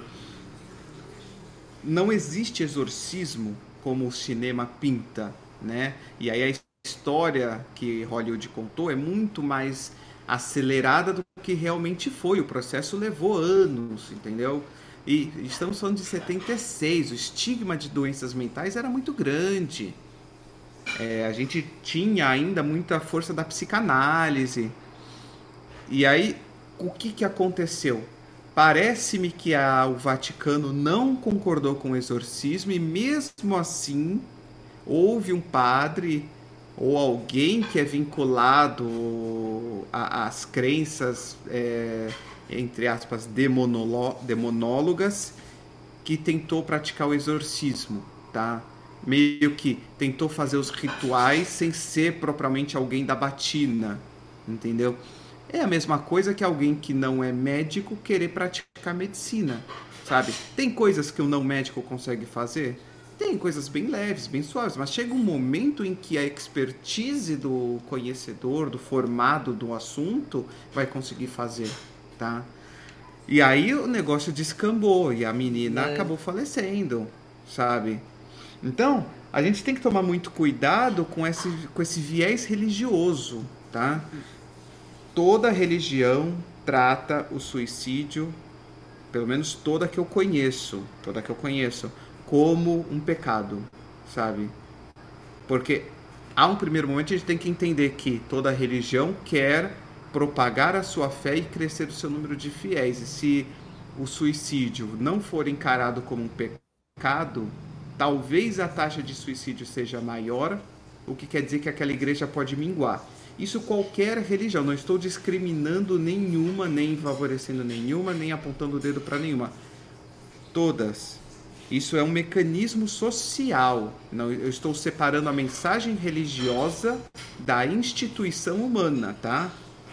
evangélico, luterano, martinista, protestante, anglicana, católica, kardecista, umbandista, candomblessista, tá? E sobre o assunto do, dos filmes, ô Daniel, eu acho que assim, filme é entretenimento, então eles não Sim. vão pegar é, o que realmente aconteceu, eles vão pegar alguns fatos interessantes que gerem um entretenimento para eles conseguirem gerar lucro para eles mesmos, para o produtor. Exatamente, exatamente. Estão contando uma história, né? É. História, né? Não uma história com H, estão contando uma história com I, né? É, Aí, é uma versão. Um, quando você vê um filme que diz assim, baseado em fatos reais, não é porque aquilo realmente aconteceu. Eles usaram a história como base para contar outra história. Então. O... Né? o, o Getro do canal Getro no YouTube, que ele faz review de filmes de horror, ele, ele, ele tem um, um ele tem uma playlist chamada baseada em fatos, porque gramaticalmente essa expressão baseada em fatos reais é uma redundância, porque todo fato já é real, né? Não existe um fato falso. Fato é algo concreto e real. Então, é você falar baseado em fatos reais, você está sendo redundante e gramaticalmente errado, né? Verdade. Ou ele é baseado em fatos, ou ele é baseado em lendas, ou ele é baseado em mitos, ou ele é baseado em conceitos, ele é baseado nas vozes da minha mente. Uhum. Mas fato é sempre, fato sempre é a realidade, né? Mas isso foi só um parênteses. Aí a gente tá falando questão da religião. Então as religiões, como instituição socio, social humana, não em contexto de mensagem religiosa eles demonizam o suicídio. E isso cria mais um estigma, mais um peso para o ser humano. Porque aquele que está passando por uma dificuldade, ele vai sofrer essa pressão. Ele já é visto como um fraco pela própria família, como alguém sem caráter. E de repente ele passa a ser alguém sem religiosidade. A falta Deus no seu coração. Hora que passa. Eu eu no no dia que eu tava que eu tava que eu passei pela minha perda no, no dia que eu e minha esposa tivemos o a maior tristeza da nossa vida e que eu tive que dar o adeus não tinha oração que tirava o vazio do meu peito não tinha oração que apagava a dor que eu estava sentindo. Não tinha crença que me desse forças para entender e aceitar uma situação totalmente antinatural de um filho e antes de um pai e de uma mãe. Para alguém chegar para mim e falar: hora que passa. Não passa. Que Deus Cara... conforta, sabe? Então, como é que você fala isso para uma pessoa que chegou no abismo, tá olhando o abismo e o abismo tá olhando de volta e puxando para dentro? Sabe? É uma falta de humanização, é uma falta de sensibilidade, é uma falta de empatia.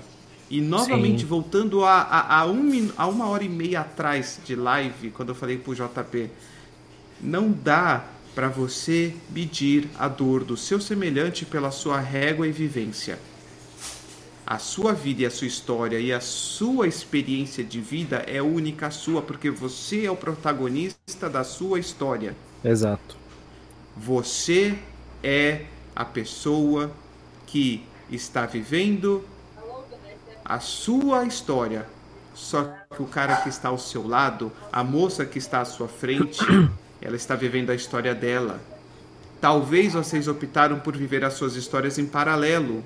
Só que a história da minha esposa é a história da minha esposa, a minha história é a minha história. Elas se encontram, elas têm pontos de, de convergência, elas têm pontos de união, sim. Mas ainda assim a história dela é dela, a minha história é a minha história, porque existe um contexto antes de nos conhecermos. Assim como na eventualidade quando estivermos com mais idade ou se acontecer uma fatalidade e um de nós sumir, a história do outro vai continuar. E isso é para cada indivíduo do mundo. Estamos perto. Eu fiquei sabendo recentemente que estamos a poucos habitantes de virarmos 8 bilhões de habitantes no mundo. Então eu já vou considerar que temos 8 bilhões de pessoas no mundo. Em 8 bilhões de pessoas no mundo e você acha que a sua régua dá para medir o sofrimento de 7 bilhões 999 milhões 999 mil 999 pessoas, você, a, será que você ouvinte, se alguma vez você cometeu esse, esse erro, será que você é tão arrogante de achar que a sua régua, a sua vivência pode medir a, a história e o sofrimento de cada uma dessas outras pessoas? É o que eu sempre falo. Você vai chegar para alguém, digamos que você vai no velório de um ente querido seu. Você, que nem o Denis disse, você tem a sua vida e aquela pessoa que está passando pelos, por esse sofrimento tá, tá vivendo a vida dela, entendeu? Aí é fácil você entrar no velório e lá dar um tapinha nas costas da pessoa, oh, que Deus conforte o coração, meus sentimentos e tal. Você vai lá, chora um pouco com a pessoa. Quando você sair do velório, você vai continuar vivendo a sua vida, irmão. Não é você que perdeu um ente querido, é a pessoa que ficou lá no velório, meu querido. Então é fácil você chegar, dar um tapinha nas costas da pessoa e sair. Ah, que nem o Denis falou, hora que passa. Não passa, mano, não passa. Então é fácil, é fácil você ser indiferente, é fácil você dar um tapinha nas costas, virar as costas e continuar vivendo sua vida. É, é mais fácil, entendeu? Só que só quando a pessoa mesmo passa por isso que ela sabe como é que é. Então não adianta, é, muitas vezes o Denis veio conversar comigo quando chega na, na, na, época mais na época mais triste da vida dele, que ele sabe muito bem o que é, eu também sei o que é. E o Netinho também sabe o que é, que ele já compartilhou com a gente. Não adianta chegar pro Denis e falar assim, Denis, é, hora que passa. Não, não adianta, cara. Não, eu não posso é, tirar isso dele, entendeu? Isso é, um, é, é, é, do ser humano, cara. Isso cada ser humano sabe a dor que tá passando. E só quem realmente passou por isso sabe. Então eu não perdi alguém tão próximo a mim que eu sei como é essa dor. Então eu não posso tentar, eu não posso tentar acalmar o coração de uma pessoa sem saber o que tá se passando, entendeu? Então é a mesma coisa de uma pessoa que vai lá e comete suicídio. Se eu, se eu ou uma pessoa que tentou, se eu não cheguei nesse ponto de não tentar, eu não sei o que se passa, eu não sei o que aquela pessoa está enfrentando, eu tenho que eu tenho que saber o que eu vou dizer, porque eu não sei, eu não passei por isso. Então é muito importante que a gente tenha esse preparo, porque ou a gente pode piorar a situação, ou a gente pode acabar ajudando. Então, muito cuidado quando a gente vai conversar com alguém, a gente vai tentar dar uma de é, conselheiro, de aconselhador. Então, a gente primeiro tem que se colocar no lugar da pessoa, na minha opinião. Depois você vê o que, que você vai fazer. Cara, é... É, eu tô ajudando uma amiga que tá tendo problemas interpessoais agora. Eu converso bastante com ela sobre esse tipo de assunto, essas coisas. Assim, eu não me tento colocar no lugar dela, mas eu pergunto: o que que tá acontecendo com você? O que que tá sentindo? É, o que que você vai fazer para mudar? Como é que a gente pode resolver isso? Eu tento conversar com ela, dar uma direção e fazer ela me entregar os pontos do que ela quer conversar para aí a gente tomar um norte. Eu Exatamente. falta muito isso. Às vezes não é tentar se colocar no lugar da pessoa, mas escutar de, as demandas daquela pessoa para assim você tentar conversar e chegar numa solução para aquelas demandas específicas. Sim, é, e isso é muito importante, porque inclusive o Ministério da Saúde, apesar de lamentável, né, nesses últimos três anos, né, é, não tem muito o falar, mas o Ministério da Saúde brasileiro é, tem muitos manuais para os profissionais de saúde, né, e um deles é justamente o manual de como lidar com um paciente suicida ou com ideação suicida, e ele tem uma parte específica de como é, descrevendo a, as diversas causas é, sanitárias que levam, né, os transtornos mentais, abuso de drogas, de álcool, é, as N causas, onde procurar apoio. E aí tem uma parte é, que é como lidar com o paciente suicida, tá? É, e aí eu vou só dar uma lida aqui por alto para vocês, né? Como lidar com o paciente com ideação suicida ou que está tentando. É... Muito do que os pacientes relatam, ah, eu não consigo continuar, eu gostaria de estar morto, é... mas não fez nenhum plano, né? É o paciente com a ideação com baixo risco. É, é, é, é o que eu falei mais cedo, é todo, todos nós, estejamos com doenças ou sem doenças, passamos a brincar com esse conceito em algum momento em que passamos por alguma dificuldade, tá? E aí o que, que a gente precisa nesse momento? É oferecer apoio emocional, tá? Não é discriminar, não é tratar como uma pessoa fraca, é, é tentar estar lá presente, tentar fazer o máximo possível para ela se sentir acolhida, tanto por pessoas do meio social dela, quanto por profissionais devidamente treinados, né? Trabalhar esses sentimentos suicidas, que seria é, tentar entender quais são as causas, da onde está vindo, se existe algum momento do dia que isso ocorre com mais frequência. Pera aí que eu senti. Muito oh. bom o assunto. Tem um amigo que se matou e alguns alunos, alunas que pensam nisso, e eu tento ser uma base de apoio, pois a família parece que deixa eles, elas jogados. É foda não poder ajudar 100% igual barra. Luquinhas, muito obrigado a você e a ele pela doação. Obrigado de coração. Seja só a presença da live, seja um real, seja 50 reais, seja cinco reais, seja 100 reais, seja 20, ajuda demais a fortalecer o canal, a faz, mostrar que, que eu tô tentando transmitir junto com o JP, com o Netinho para vocês. É sólido, é, é, de fácil compreensão, é importante. E, e sim, é muito comum entre o adolescente, porque é uma fase complicada, é uma fase de tensão, é uma fase de adaptação. Ele está trocando o sou membro da família XYZ para me tornar um membro do grupo A, B e C. É uma, é uma fase em que muitos estão descobrindo não só a própria sexualidade, mas como o próprio gênero com que se identificam. Tá? É, eu sou homem e gosto de mulheres, eu sou homem e gosto de homens, eu sou nasci homem, mas eu me vejo mulher, eu sou mulher e me entendo como é, sem gênero. É, já é uma pressão gigantesca, ainda vivendo em famílias com moldes mais tradicionalistas, isso fica um peso ainda maior. Lidando ainda com a questão de tratar a saúde mental como uma questão pequena, como frescura, o adolescente ele se vê perdido sem apoio. E a sua conduta, a sua postura é, é, é, é crucial porque você como um educador você está passando talvez mais tempo com esses jovens do que os próprios pais, porque hoje o jovem passa o quê? Sete, oito, nove horas na escola dependendo do se é ensino parcial, semi-integral ou integral. Muitas vezes a escola é a primeira casa desse jovem e a casa dele mesmo é a segunda. Então é importante que o educador, sendo uma pessoa instruída, uma pessoa com estudo, uma pessoa que é obrigatoriamente cobrado dela que esteja atualizado, se atualize também nas questões sociológicas e poder passar para essas jovens o conforto de poder se expressar e se entender.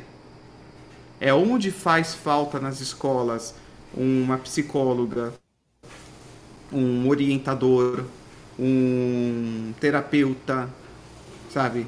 É... na rede pública, então nem se fala, né? Falta recursos para educação. Então, parabéns, Lucas. Parabéns para você, Lúcias. Você é um exemplo de educadora. Você vai além do simplesmente repetir as palavras no texto e você educa de verdade o jovem. Eu só tenho a tirar o meu chapéu ilusório em agradecimento por você fazer um papel que vai filtrar em muito aquele que realmente vai precisar de um atendimento médico, tá? Porque o, o suicídio ele, ele é uma situação tão grave que ele não tem nem como a gente medir o quanto ele custa para a sociedade em termos também de saúde pública. É, será que o JP está caindo? Deve ser a câmera que deu uma travada, talvez. Deve ser. Uh, o, o, só voltando aqui para o manual como que é o paciente de médio risco de suicídio? A pessoa tem pensamentos e planos. É o paciente que chega, eu não sei, tá difícil. Sabe, eu, eu, eu vi que a minha avó tá tomando diazepam quem dá o remédio para ela sou eu, não sei. Eu estou pensando em tomar uns comprimidos. Esse paciente é de médio risco, porque ele saiu da, da ideação, de, da vontade de acabar com a própria vida e começou a criar um plano, a traçar esse plano. Ele te, talvez ele não tenha uma data, talvez ele não tenha é, um, um momento certo, mas ele já tem um plano base Talvez ele já tenha até acesso à ferramenta que ele vai usar. Esse paciente já vai ter que ser lidado com muito mais cuidado, porque além do apoio emocional, trabalhar os sentimentos suicidas, trabalhar os aspectos positivos como já descritos na parte anterior, a gente ainda tem que trabalhar sentimentos de ambivalência, tá? É, que é o, a ideação suicida versus o instinto de sobrevivência, tá? E explorar as alternativas ao suicídio, que isso às vezes é o que falta no atendimento básico. É, como que você lida com esse suicida de médio potencial? Porque ele já tem um plano. Você está oferecendo uma alternativa para ele? Ah, estou oferecendo a fé. Vai orar. Não, você não está entendendo. Você ora para uma entidade metafísica abstrata, tá? A sua fé vai determinar o quão real ela é para você ou não. O problema é que se a pessoa chegou na ideação suicida, a fé talvez seja um dos primeiros sentimentos dela que foi embora. Porque ela não tem fé nem nela mesma mais. Então é... você tem que oferecer alternativas. O que, que você oferece? Qual que é o problema? E para isso você tem que entender o que está levando essa pessoa à ideação. Será que é uma situação financeira? Será que é uma situação social? Será que é uma situação educacional? Será que é um profissional? Fala, Netinho, você ia perguntar?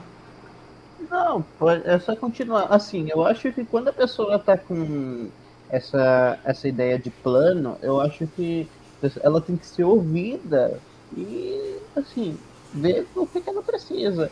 Se é afeto emocional, afeto físico. É, porque, assim, muitas vezes a pessoa leva pro ah, não é religião, é religião um problema, isso e.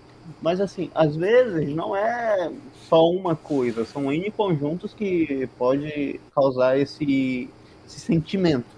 Então, assim, é, eu acho que o que falta no, no brasileiro é ouvir mais e entender mais o que as pessoas estão fazendo. Não só no brasileiro, porque senão a gente não teria é, números tão altos ao redor do globo. Eu acho que o que falta das pessoas é aquela sensibilidade para escutar e conversar com a pessoa de, de maneira franca.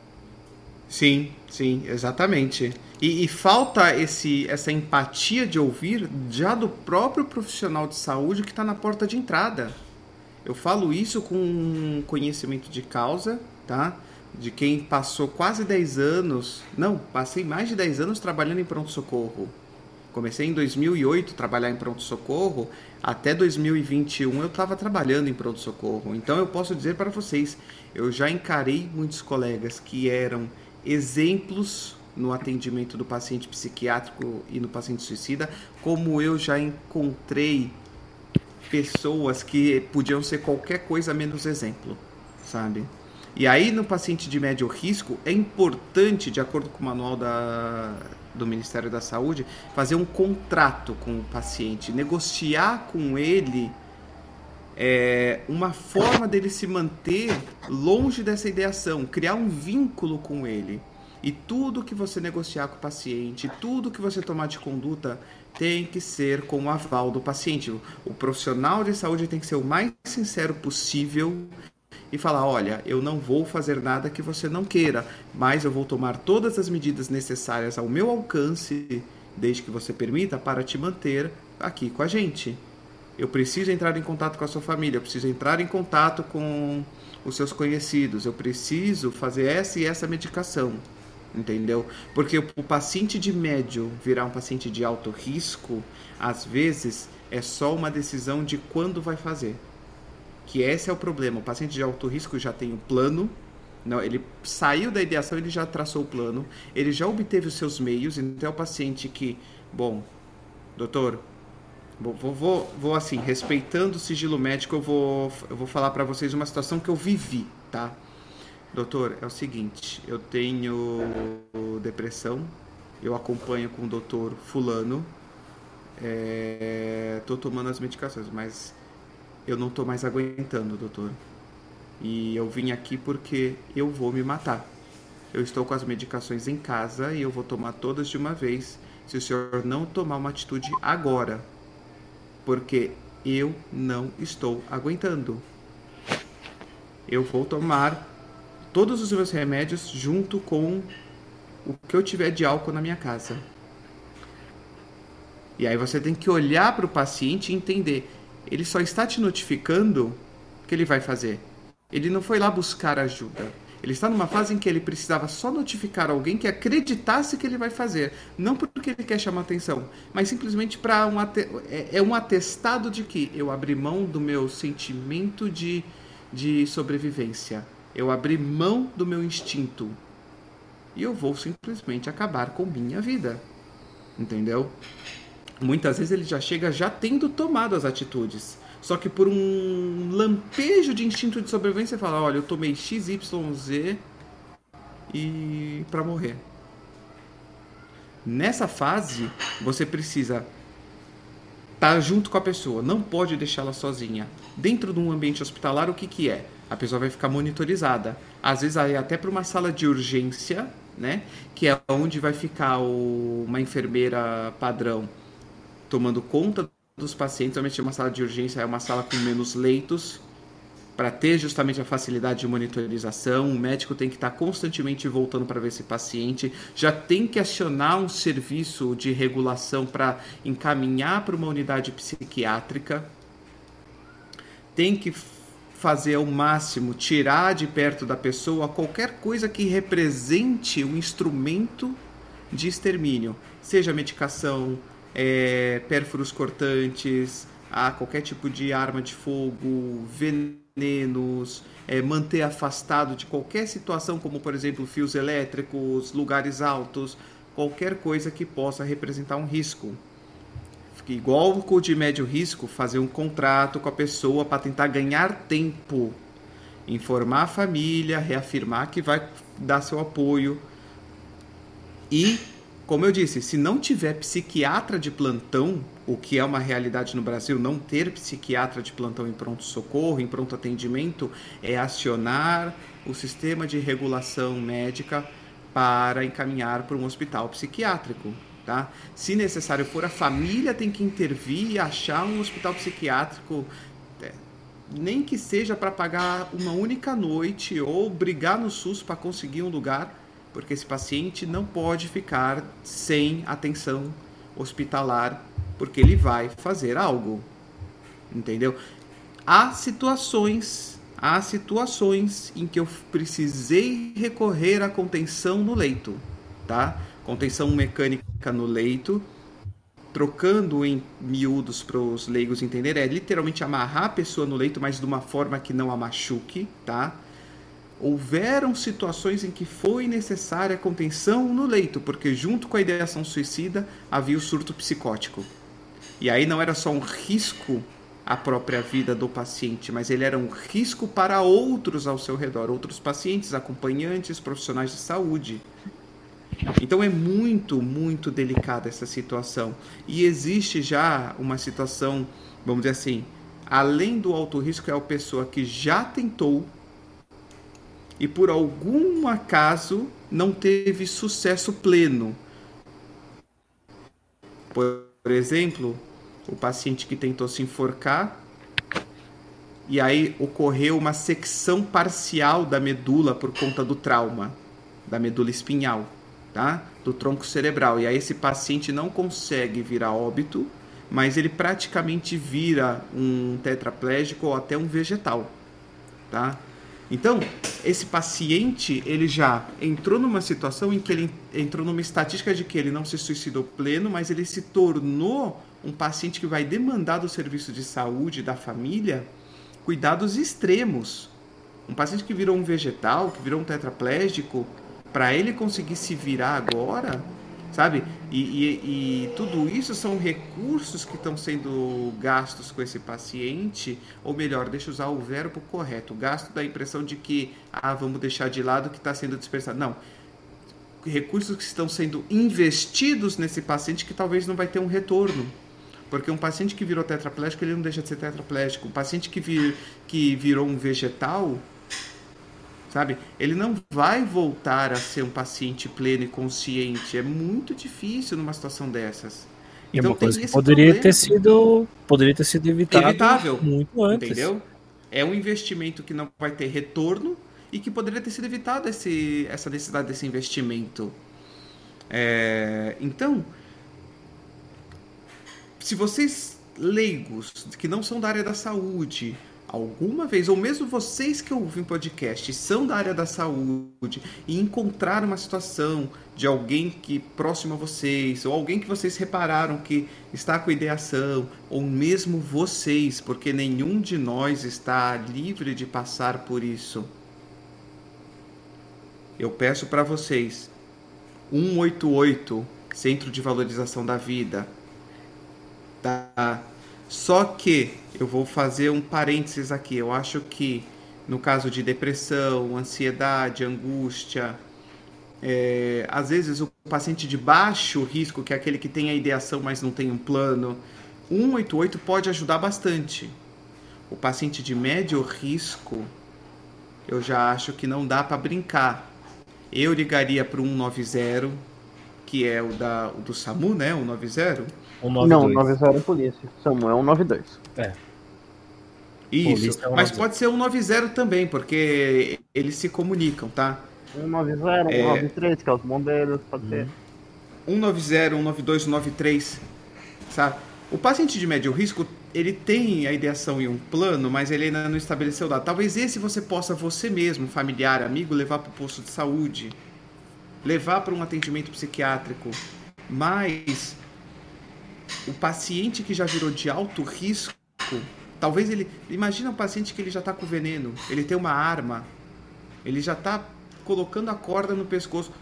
Talvez seja questão de chamar a polícia que vai ter, que o policial ele recebe treinamento a lidar com essas situações, o bombeiro recebe treinamento para lidar com essas situações, os profissionais do SAMU recebem treinamento para lidar com essas situações. Então talvez o 188 nesse caso, que é uma medida mais de empatia e de manutenção, de prevenção, não talvez não seja o ideal. Entendeu? Então, vocês precisam guardar em mente isso. Guarda o número 188, baixo risco. 190 é 192, que é o SAMU, para médio risco. O paciente tem um plano, mas não estabeleceu quando vai fazer. Paciente de alto risco já fez 190, 192, 193, leva direto no carro. O que der para fazer. O que der para fazer para resgatar essa pessoa e tentar dar o suporte para ela. A gente não pode deixar essa pessoa virar mais uma estatística, porque aí o que vai acontecer? A história dela vai ser trocada por mais um número dentro da estatística global. Sabe? A, a vida dela foi apagada porque ela não recebeu o suporte que ela precisava. E como disse o Lúcias antes, não julgar a pessoa, não julgar a pessoa antes de ouvir e pensar. Se eu estivesse no lugar daquela pessoa, então é tudo uma coisa que pode ser evitada, é uma coisa que pode ser tratada, é uma coisa que com a devida atenção, na minha opinião, é uma, uma situação que pode ser revertida, né? Sim. Então, para que essas pessoas, como disse o Denis, não possam entrar para uma triste estatística, que não sejam apenas números, que a gente dá a devida importância para a vida, né? Exatamente. É... Eu acho assim, é não, não tem é, assim como a gente tentar deixar esse assunto leve, sabe? E todo mês de setembro eu vou tentar trazer uma nova faceta sobre esse assunto, porque ainda é um mal muito grande na humanidade, ainda é um problema de saúde pública muito grande. Eu acho que ainda como humanidade, estamos muito infantis e pouco evoluídos a saber lidar com a pessoa que não quer, é, não consegue. É, como é que eu não posso quer dizer? conviver gente, na, na sociedade por N motivos. Eu acho que mais que isso, ele, ele tá abrindo mão do seu instinto de sobrevivência, que é o instinto básico de toda a espécie. Né, tá desistindo vida. da vida. A gente vê é, é fungo Bactérias, plantas, animais têm instinto de sobrevivência.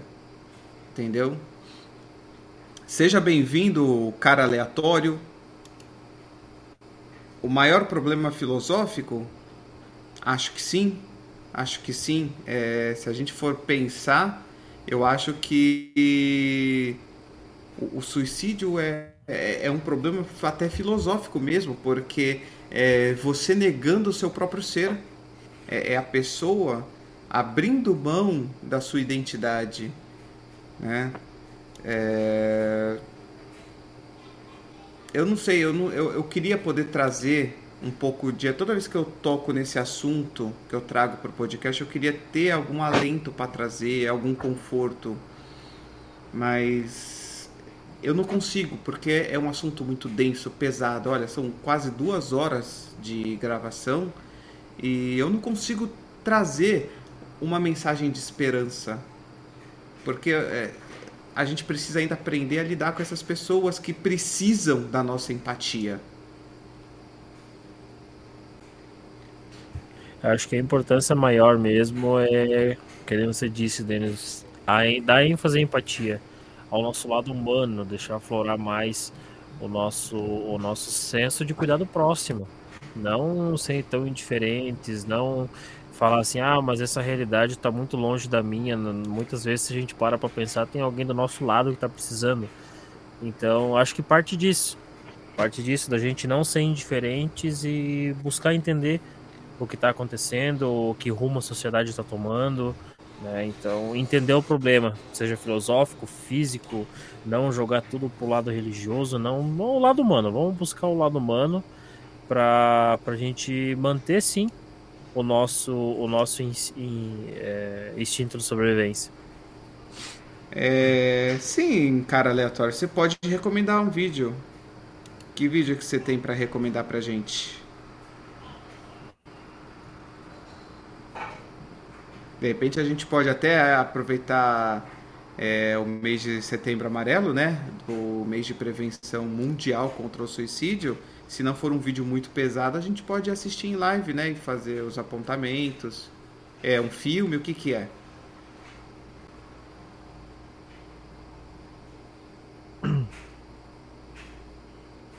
O Netinho deu uma sumida também.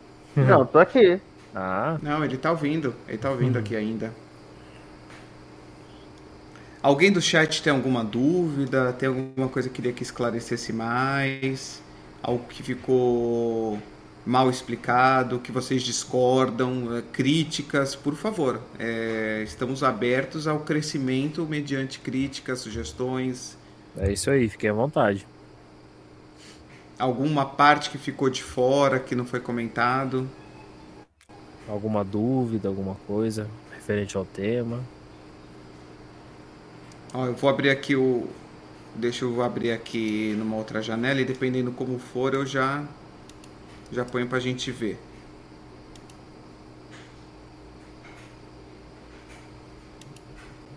Tomara que o streamar coloque áudio junto, porque tem alguns servidores que não colocam áudio, só o vídeo.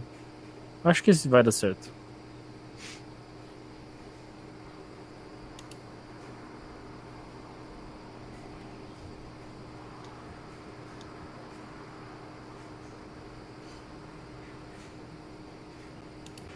Vamos, vamos lá, vai. Eu vou, eu vou colocar se, se porventura aparecer alguma coisa, a gente.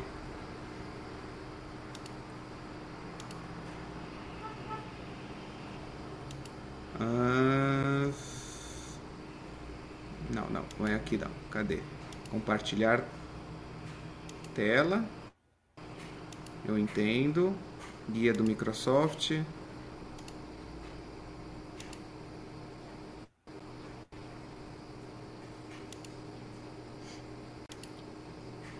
Vamos lá, vai. Vou.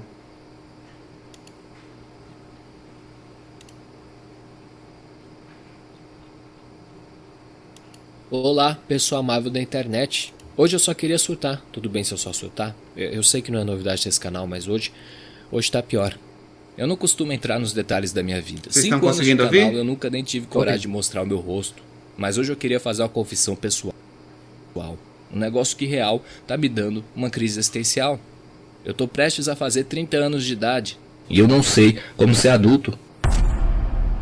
Sério, eu esperava chegar nessa idade com mais respostas. Mas não, em vez disso eu tô igual um espermatozoide no mousepad do Sonic. Perdido, confuso, desorientado. Cheio de dúvidas. Se eu subisse na montanha mais alta encontrasse Deus lá em cima e ele dissesse: Pode me fazer qualquer pergunta, meu filho. Eu não ia questionar o que tem depois da morte, nem o sentido da vida, nem porque o chão tá cheio de algema e ali tem uma pessoa escondida. Não. Eu ia dizer, vem cá, me explica uma coisa, sua puta, seu babaquinha celeste. como faz para ser um ser humano funcional? Sério, como faz para uh, lidar com tanta bosta ao mesmo tempo? Tra Uau! Seu navegador deixa você assistir anúncios. É que ótimo, né? Brave, anúncios de reprodução ah, tem que ter um anúncio, né? Trabalho, estudo, dinheiro, saúde física, saúde mental. Deles, no cantinho. Vamos, vamos, vamos, vamos, vamos, vamos fazer só, só, só um parênteses. O, o, o, senhor, senhor, o senhor Google, né? Senhor, o, dona, dona, dona Google e que cuida do senhor é, você tubo. Porra, é, é, é, um, é, um, é um vídeo, vai. Ainda que ele use uma linguagem que ele tente deixar divertido, dá para sentir que é um teor mais sério. Coloca o anúncio antes do vídeo e depois do vídeo, não no meio. Sim. Porque com certeza o cara tem 165 mil é, gosteis, 752 mil visualizações. Mas eu tenho certeza que ele não está ganhando dinheiro. Monetizou, mas o, o grande grosso não está indo para ele. Então, por favor, pelo menos respeita o vídeo do cara, né? amigos, hobbies, dinheiro, namorada, constipação, já falei dinheiro, a constante presença do vazio, lembrando que nada importa e o sol vai explodir. Cara, existir é cansativo. Isso porque eu nem citei as ligações do Rio de Janeiro. Tem ideia, Deus, de como é receber 50 dessas por dia? Por que você inventou os cariocas? Você sabia que a gente ia sofrer desse jeito? Sim, estou reclamando de barriga cheia. Eu sei, eu sou um bostinha privilegiado. A minha vida podia ser muito mais difícil. Eu podia ter nascido, sei lá, no Afeganistão. Vamos tomar cuidado. Vamos tomar cuidado com essa expressão sou um privilegiado, tá?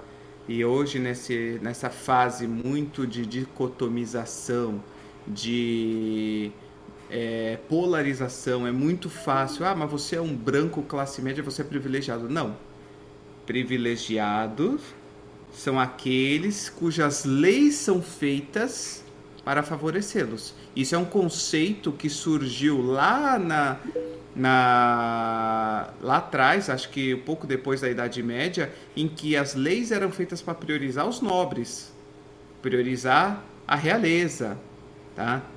nem os burgueses, nem os burgueses, nem os mercadores, era a realeza e os nobres que eram privilegiados, entendeu?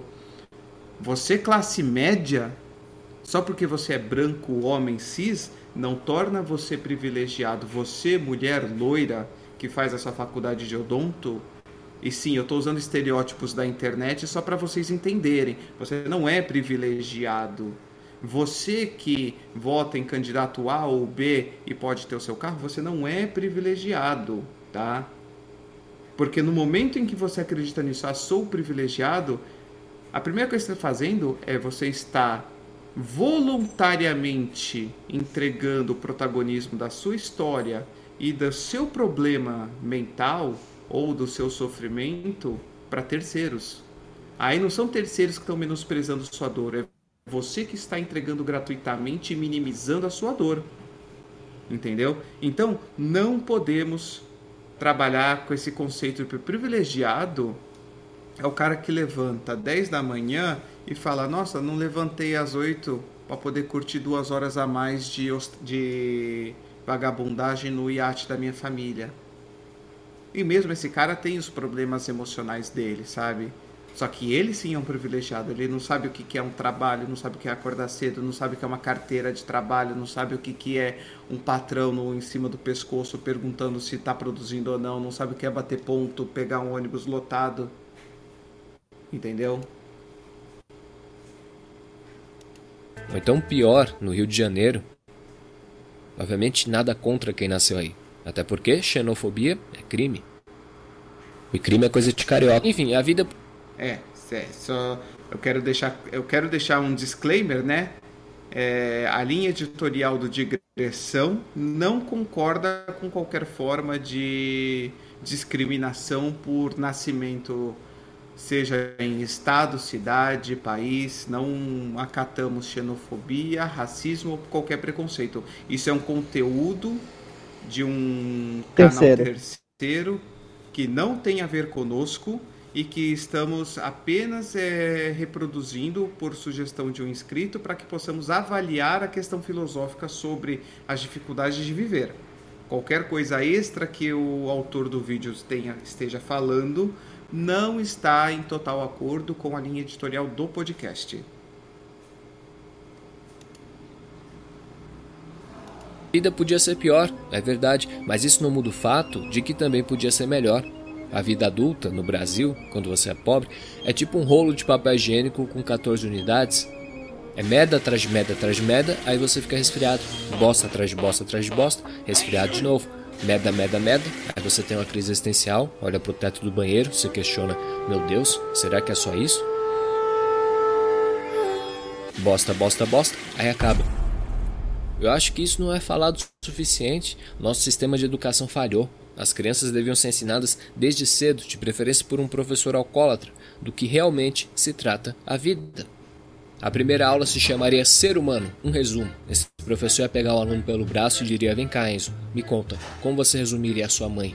Resume numa palavra.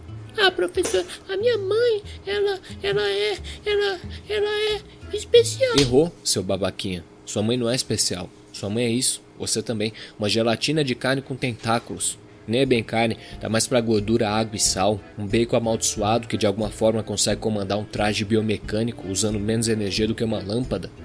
Jamais se esqueça disso, Enzo Miguel. Todo mundo que você ama, teme ou respeita está representado nessa imagem. Então para de ficar buscando a aprovação dos outros e vai viver sua vida, seu Palerminha, infanto juvenil. A segunda aula se chamaria Relações Humanas, um resumo. Vem cá, Enzo. Eu de novo. Sim, me conta, o que são relações humanas para você? Ah, a minha mãe diz que a base de toda relação ah, é o respeito. Errou de novo, seu bostinha. Foda-se a sua mãe, velha estúpida. Relações são isso, a porra de um cassino. Nasceu numa família merda? Yay, ganhou na loteria do trauma. Se apaixonou por gente merda? Yay, ganhou na loteria do trauma. Bullying, violência, abuso emocional? Yay, yay, yay, trauma, trauma, trauma.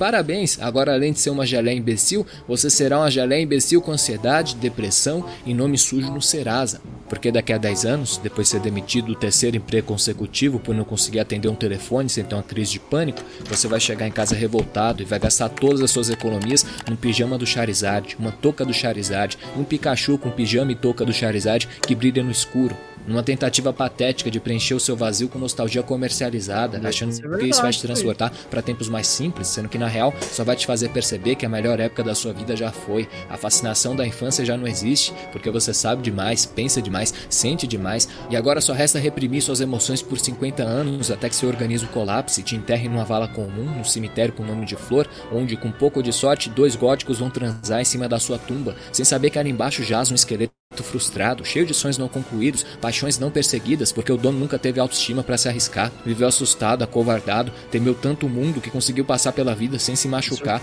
tipo um trenzinho de plástico preso a uma rotina cíclica, a mesma coisa, de novo, de novo, de novo, um fluxo previsível, sem surpresas, interrompido somente pelo desgaste natural das peças, e mesmo que quisesse mudar, talvez não ia conseguir, porque só de existir ele foi condenado a ser uma engrenagem descartável, num sistema podre, injusto, desigual, onde bilhões se matam de trabalhar para que uma minoria de filho da puta consiga comprar o próximo iate. Isso que ele acabou de falar volta para aquilo que eu estava falando mais cedo, que a vida não é justa ou injusta. A vida a gente não consegue nem definir o que, que é a vida, né? O que acontece é que você simplesmente ganhou lá um corpo, um, um- um- um- um sopro de vida, umas mãos, olhos, tá? Às vezes teu corpo é um pouco menos capaz do que o do semelhante, às vezes é mais capaz. Simplesmente te jogaram na terra e falaram, beleza, vive. Entendeu? Se vira aí. É, é uma, é uma visão. Apesar de eu achar que é uma visão cínica de universo, tá? Eu não posso deixar de validar a- o que o autor do vídeo está falando, sabe? Não existe um manual de como viver. A gente não é preparado para a vida cotidiana. Ah, mas eu estou aprendendo Bhaskara. Eu queria saber como investir em criptomoedas e como conseguir manejar um orçamento de. Vai lá, Não é- filhão. Boa sorte. Não é isso. A questão não é essa. A questão é que o ser humano ele é muito adaptável e a evolução do ser humano não é uma evolução morfológica, é uma vo- evolução intelectual. A sociedade muda de tempos em tempos e a evolução dele é na sua forma de pensamento. A forma como nossos pais pensavam e agiam é completamente diferente de como os nossos avós, que é diferente dos nossos bisavós, e assim vai indo para trás, né? É... E aí, o que, que acontece?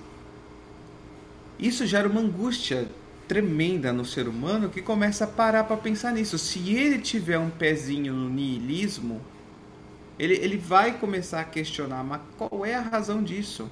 Por que, que eu existo para viver? E a verdade é que não existe uma razão para se estar vivo. Você, na minha concepção individual, você cria a sua razão. Só que a pessoa depressiva, a pessoa angustiada, a pessoa esquizofrênica, a pessoa psicótica, ou mesmo a pessoa sem transtorno psiquiátrico, mas que está com dificuldades, ela vai falar: pô, mas por que, eu levanto seis da manhã para trabalhar 10 horas por dia, para ganhar esse salário de miséria, para depois chegar em casa comprar um monte de coisa que eu não, não, não é necessário? Para depois fazer tudo isso de novo, porque eu tenho que pagar as contas, mas aí eu preciso comprar mais coisas para tentar ficar mais estável. É realmente complicado. Eu consigo me identificar com o vídeo, mesmo que eu não concorde plenamente. Fala a mesma coisa. que foi, Maria Eduarda? Hoje vai ter chamada? Não importa o quão complexo seja o seu trabalho. Com o WorkOS da Monday.com ele fica simples.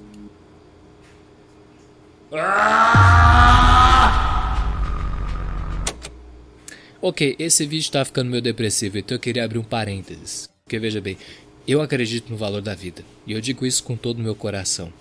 Ironicamente, enquanto eu estava editando esse vídeo, eu peguei um resfriado, tô com febre, agora mesmo, minha voz tá só o bagaço. E é difícil falar do lado bonito da vida, com dor de garganta e nariz escorrendo. Mas eu queria tentar, porque eu sei que quem me assiste muitas vezes não tá tendo uma relação boa com a vida. Tipo, basta olhar o tom desse conteúdo. Eu não fiz esse vídeo para quem tá feliz. Se você chegou até aqui, significa algo. Você deve se identificar, pelo menos um pouco, com a falta de sentido das coisas. E deixando um pouco de lado as piadas, isso é bastante sério. Eu diria até que é preocupante. Eu e você fazemos parte de uma geração carente de sentido, em todos os aspectos: amor, família, política, trabalho. Nunca foi tão fácil se sentir só e perdido, porque nada parece real. Para onde você olha tem alguém mais feliz, mais bonito, mais cheio de razão. Enquanto isso te falta energia, é tudo muito cansativo. Seu corpo parece pesado. Talvez eu esteja falando da minha gripe, mas acho que não. Acho que é uma coisa mais profunda, uma coisa que enche meu coração de ansiedade, talvez enche o seu também. Nietzsche disse uma vez: quando você olha para o abismo, ele olha de volta para você. É assim que eu me sinto pensando na vida adulta. Um abismo que me olha de volta e pergunta: é isso? Eu sabia, eu falei para vocês, é, via cair pro niilismo. Infelizmente, porque esse é o grande problema hoje do jovem moderno, do adulto moderno. É a, a, falta de sentido da vida faz com que o jovem ele comece a se questionar. Ele, ele beira ali é, o que Nietzsche falava, sabe? A negação da crença, da religião, a negação da vida. É, é muito fácil cair para isso. Você está feliz com as suas escolhas até aqui? Enfim, existir não é fácil, são muitas possibilidades. Se você para para pensar muito, a mente começa a derreter. Mas tem duas maneiras de ver isso. Uma envolve pessimismo, medo, aflição.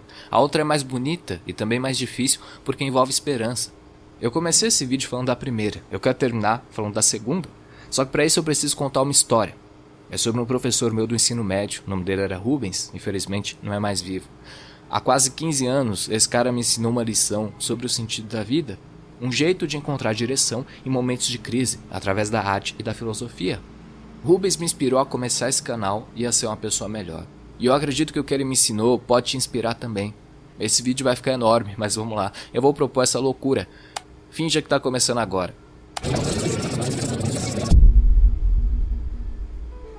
Rubens era um velhinho do cabelo branco que dava aula sobre história da arte.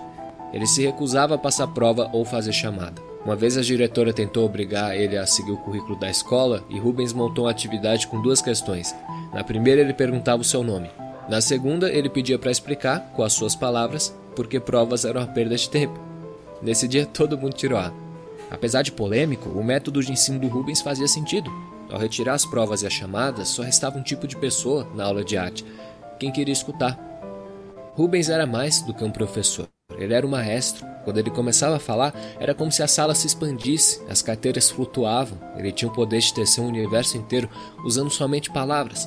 Rubens nunca fazia anotações, ele usava a lousa só para projetar imagens, normalmente obras de arte, e dali em diante ele fazia a nossa imaginação de refém. A maldição de Édipo, a queda de Ícaro, o Narciso de Caravaggio. Cada quadro era uma porta que ele abria para uma dimensão esquecida de cores, histórias, significados, e a gente ouvia em silêncio como uma criança ouve o avô falando do passado. Na última aula que eu tive com Rubens, ele trouxe o quadro de uma paisagem de flores. Honestamente, eu fiquei decepcionado, porque depois de aprender sobre tantas obras magníficas, aquela pintura parecia tão comum. Rubens explicou que era um quadro de Van Gogh. Novamente, na minha impaciência de adolescente, eu me precipitei. Eu pensei, cara, essa aula vai ser um saco. Tá, eu sei que Van Gogh tinha depressão e sofria muito, mas poxa, todo mundo já sabe disso. Até minha avó conhece essa história. E outra, podia ser pior. Van Gogh arrancou uma orelha estando na Europa. Se tivesse no Brasil e conhecesse sertanejo, ele ia querer arrancar as duas. Rubens, porém, sabia o que estava fazendo. Então ele disse: Calma, calma, não vou falar de como Van Gogh teve a crise e arrancou a própria orelha, não. Eu vou contar o que houve depois desse episódio. Essas flores foram pintadas no hospital psiquiátrico. Muita gente sabe que Van Gogh tinha uma saúde mental conturbada. O que nem todo mundo sabe é o quanto ele melhorou quando recebeu ajuda. Van Gogh pediu para ser internado, ficou um ano no hospital e durante esse tempo ele aprendeu a usar a pintura como terapia. Foram mais de 150 telas produzidas, todas com um tema em comum: a beleza do momento presente. E tem algo que a gente pode aprender com essa técnica, algo que vai muito além da pintura e entra no campo da filosofia e do sentido da vida. A mente humana é como uma pipa. Nosso corpo existe no presente, mas nossa imaginação está sempre flutuando entre passado e futuro. Às vezes é um voo curto, tipo quando você pensa no que fez ontem ou no que vai fazer amanhã, mas às vezes é diferente. Às vezes o vento sopra e essa pipa se perde em nuvens distantes, dores que a gente nem lembrava que estavam ali, ou então preocupações tão grandes que fazem o sol parecer pequeno. De repente, o tempo fecha Formam-se tempestades de medo, furacões de angústia, raios de arrependimento. A pipa vai ganhando linha, linha, linha e você perde o controle. É uma sensação terrível. Você se sente só, pequeno, o coração acelera feito um tambor. A noção do tempo se desfaz. Passado, presente, futuro, vira tudo uma coisa só. A realidade ganha um tom de sonho. Seu corpo está ali, mas a sua consciência não. Uma parte fundamental de você se perde num céu de escuridão. É um cenário absurdo, porque a pipa é você e ela se perde no céu, que também é você. Como você salva você de você, enquanto um terceiro você existe no presente, provavelmente rolando na cama sem conseguir dormir, ou então sentado no chuveiro prestes a ter uma crise de pânico? Existe uma saída, voltar a linha. Tem uma ferramenta que é chamada Google Optimize. Ai, ela é gratuita. Jesus, e ela vai te dizer Nossa, se a tua velho. página Os anúncios tá ferrando o vídeo do essa rapaz. é uma briga por controle. O conflito começa quando a sua mente se perde em pensamentos ruins e você tenta puxá-la de volta. É como se você dissesse: Chega, eu não quero mais pensar. O problema é que ao fazer isso, você pensa mais, porque a mente humana não entende negativas. Por exemplo, se eu disser: Não pense no urso branco, apesar do não no início da frase, você vai pensar. Então, o melhor jeito de recuperar sua pipa é simplesmente abrindo mão dela. Como? Focando a sua atenção no presente. Essa pintura é a representação perfeita. Depois de perder a mente nos ventos da angústia, Van Gogh se viu obrigado a parar e prestar atenção no que estava em volta. Ele pintou os corredores do hospital, o jardim, as flores da recepção, fez retratos de amigos que vinham visitar, e assim, pouco a pouco, ele foi se recuperando. É nessa época, ainda no hospital, que ele produz a sua obra mais famosa, A Noite Estrelada. O olhar voltado para o presente permitiu que Van Gogh eternizasse o céu não do jeito que a gente vê, mas do jeito que a gente sente. As pinceladas azuis re- representam a dança do vento, invisível, mas graciosa. Já o amarelo evoca uma visão de grandeza cósmica, um lembrete de que nós somos pontinhos e o universo é um oceano cheio de faróis brilhantes que não devem nada para o sol. Infelizmente, depois de deixar o hospital, Van Gogh teve uma recaída e acabou tirando a própria vida. O sofrimento dele, porém, não foi em vão. Ele deixou para trás um mundo cheio de cores e uma lição importante. A vida é difícil, sim, é esgotante, mas só dá para dizer que é feia se você não estiver olhando direito. Rubens me ensinou isso numa sexta-feira à noite de dezembro, numa sala caindo aos pedaços, e depois disso eu nunca mais vi ele. Iam levar anos até eu entender o que aquele homem estava fazendo. Rubens não ensinava sobre arte, ele ensinava sobre a vida. Em vez de formar máquinas de copiar, ele estava tentando formar seres humanos. Deu certo. Sempre que eu me perco nas minhas tempestades, eu lembro da voz mansa contando a história de Van Gogh e de repente tudo faz mais sentido. O passado é fixo, não vai mudar. O futuro é grande, não nos pertence. Mas existe um lugar onde as estrelas brilham e os gatinhos miam e as almas cansadas se recuperam. Um lugar onde, com um pouco de teimosia, você consegue encontrar beleza no meio do caos, nem que seja em algo tão efêmero quanto uma flor. Esse lugar é o presente, nossa casa é no presente. E a gente deve contemplar essa residência não só porque ela é linda e cheia de vida, mas porque existe uma lição escondida nela. A terra, a grama, as flores, se você observar com carinho, elas revelam um segredo. O céu, o vento, o mar, se você ouvir com cuidado, eles assopram a verdade no seu ouvido. Não precisa se cobrar tanto. Não precisa ser perfeito. Só existe uma coisa que você deve para si mesmo: chegar vivo no fim do dia. Se você conseguir, assim como os lírios, os artistas e as outras tantas coisas bonitas, você tá de parabéns. Porque convenhamos, existir basta. O fato de você estar tá aqui agora respirando é a coisa mais incrível e absurda e ridícula que já aconteceu na história do universo. Que direito esse mundo tem de te convencer do contrário? Que direito você tem de se convencer do contrário? Se nada importa, tudo importa, especialmente esse momento. E me faltam palavras para expressar o quanto eu me sinto sortudo de poder estar aqui, dividindo ele com você, falando sobre arte, dor, filosofia. Eu gosto de imaginar que meu professor ficaria orgulhoso, Van Gogh também. Pensar nisso enche a minha vida de significado. E aí, enquanto um cidadão do universo, tão perdido quanto qualquer um, eu me sinto na obrigação de dizer: muito obrigado. Que bom que você está aqui. Faz diferença.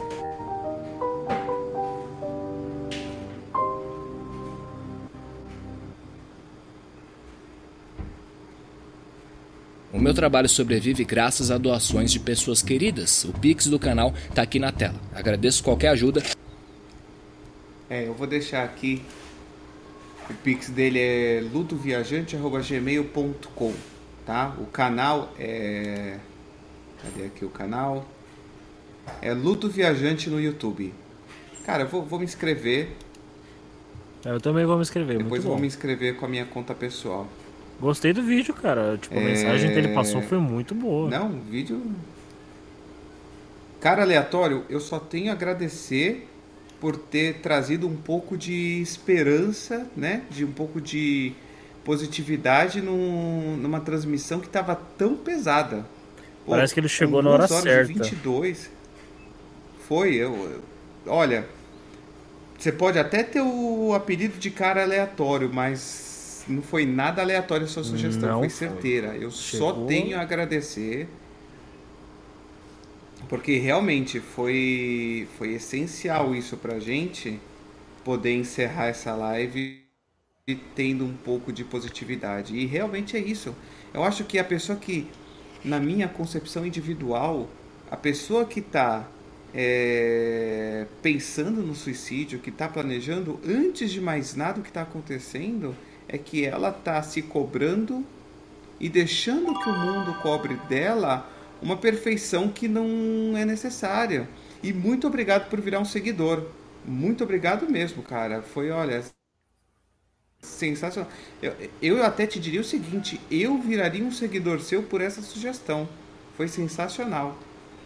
Mandou bem eu, demais. Eu acho que o, o vídeo do Ludo resume, mandou bem. Você que está enfrentando com, com é, as dificuldades, você que está brincando com a ideia da ideação, você que está planejando, ó, eu vou falar bem, bem, bem, bem baixinho aqui, ó, eu vou pegar o microfone pertinho, ó.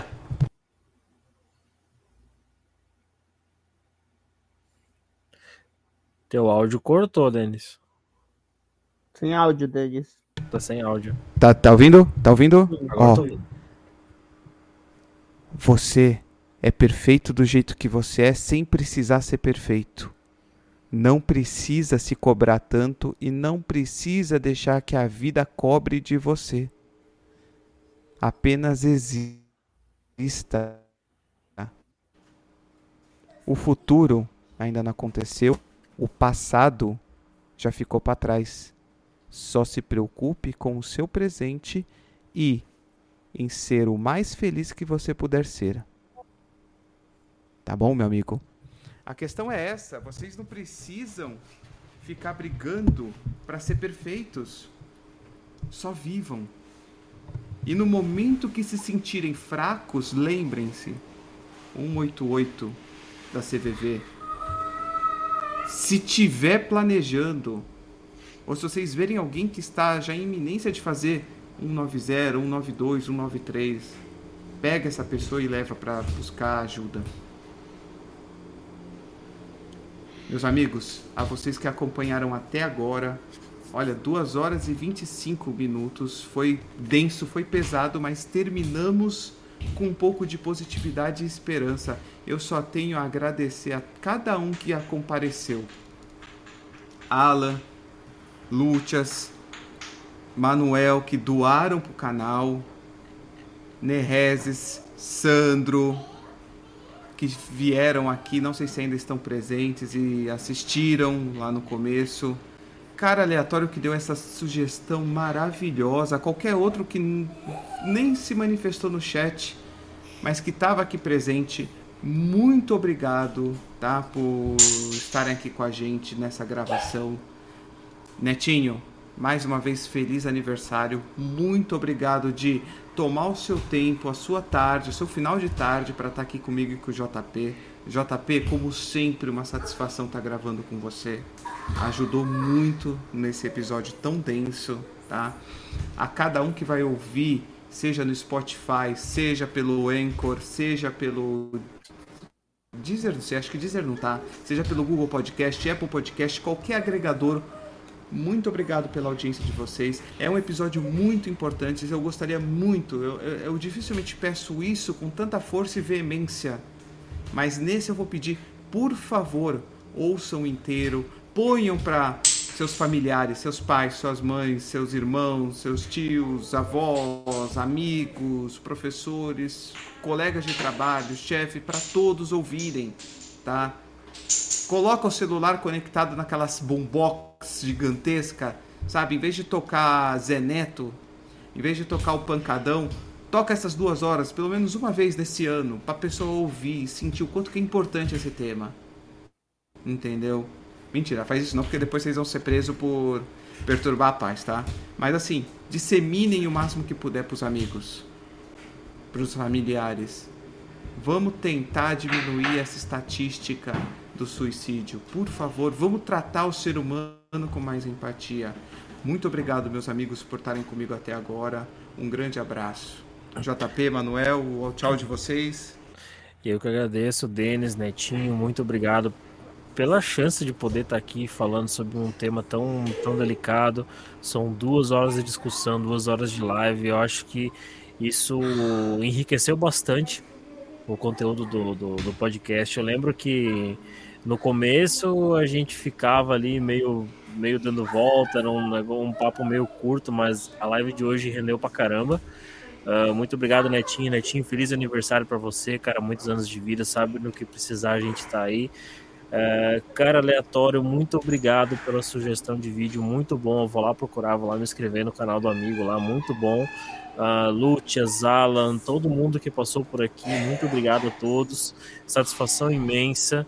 E espera, espera, esperamos, espero estar aqui na próxima gravação. Sempre pedindo desculpas também pela qualidade da minha câmera. É, no momento é o que eu tenho, essa câmera zoada, mas o importante é a gente estar aqui participando. E muito obrigado a todos. Uma boa noite para todos e uma ótima semana. É, como o Denis falou, vamos focar no presente, vamos, vamos focar no agora, vamos olhar o mundo à nossa volta para a gente ser pessoas melhores. Né, eu gostaria de começar meus agradecimentos. Primeiro, agradecendo o convite para participar do, do podcast. Gostaria de agradecer todos os que compareceram no chat: o Alan, a Enio, o Lúcias, um cara aleatório que deu um, um clima legal para finalizar é, esse podcast. E agradecer aos ouvintes e que tenhamos muito mais oportunidade no futuro. E eu só tenho agradecer vocês dois e eu agradeço imensamente pelo convite. Imagina, é uma alegria ter você aqui junto com a gente, tá? É, você já pode se considerar membro da bancada, tá? É, pode ficar sossegado que sempre que a gente for fazer evento, tanto o Rude já aqui, você também vai ser incluído. Vamos fazer em quatro, sabe? Eu acho que se já tá bom discutir em três, em quatro fica melhor. Se melhor faltar ainda. um, sempre vai ter três. E o importante é que eu tomei vergonha na cara e eu não vou, não vou deixar de produzir este conteúdo, tá? Eu acho que se eu cheguei a um pico de já ter 90 é, pessoas ouvindo o podcast, sabe? Com, soltando aí, sei lá, quatro episódios no ano, é muito fácil de voltar a subir para esse número e até além, tendo a ajuda de vocês para a gente poder levar informação, ciência, saúde e mensagens positivas igual essa desse vídeo. Tá certo, gente? Muito obrigado a todos. Um bom final de domingo e uma boa semana. Tchau, tchau. Valeu, tchau, tchau. Valeu, tchau, tchau.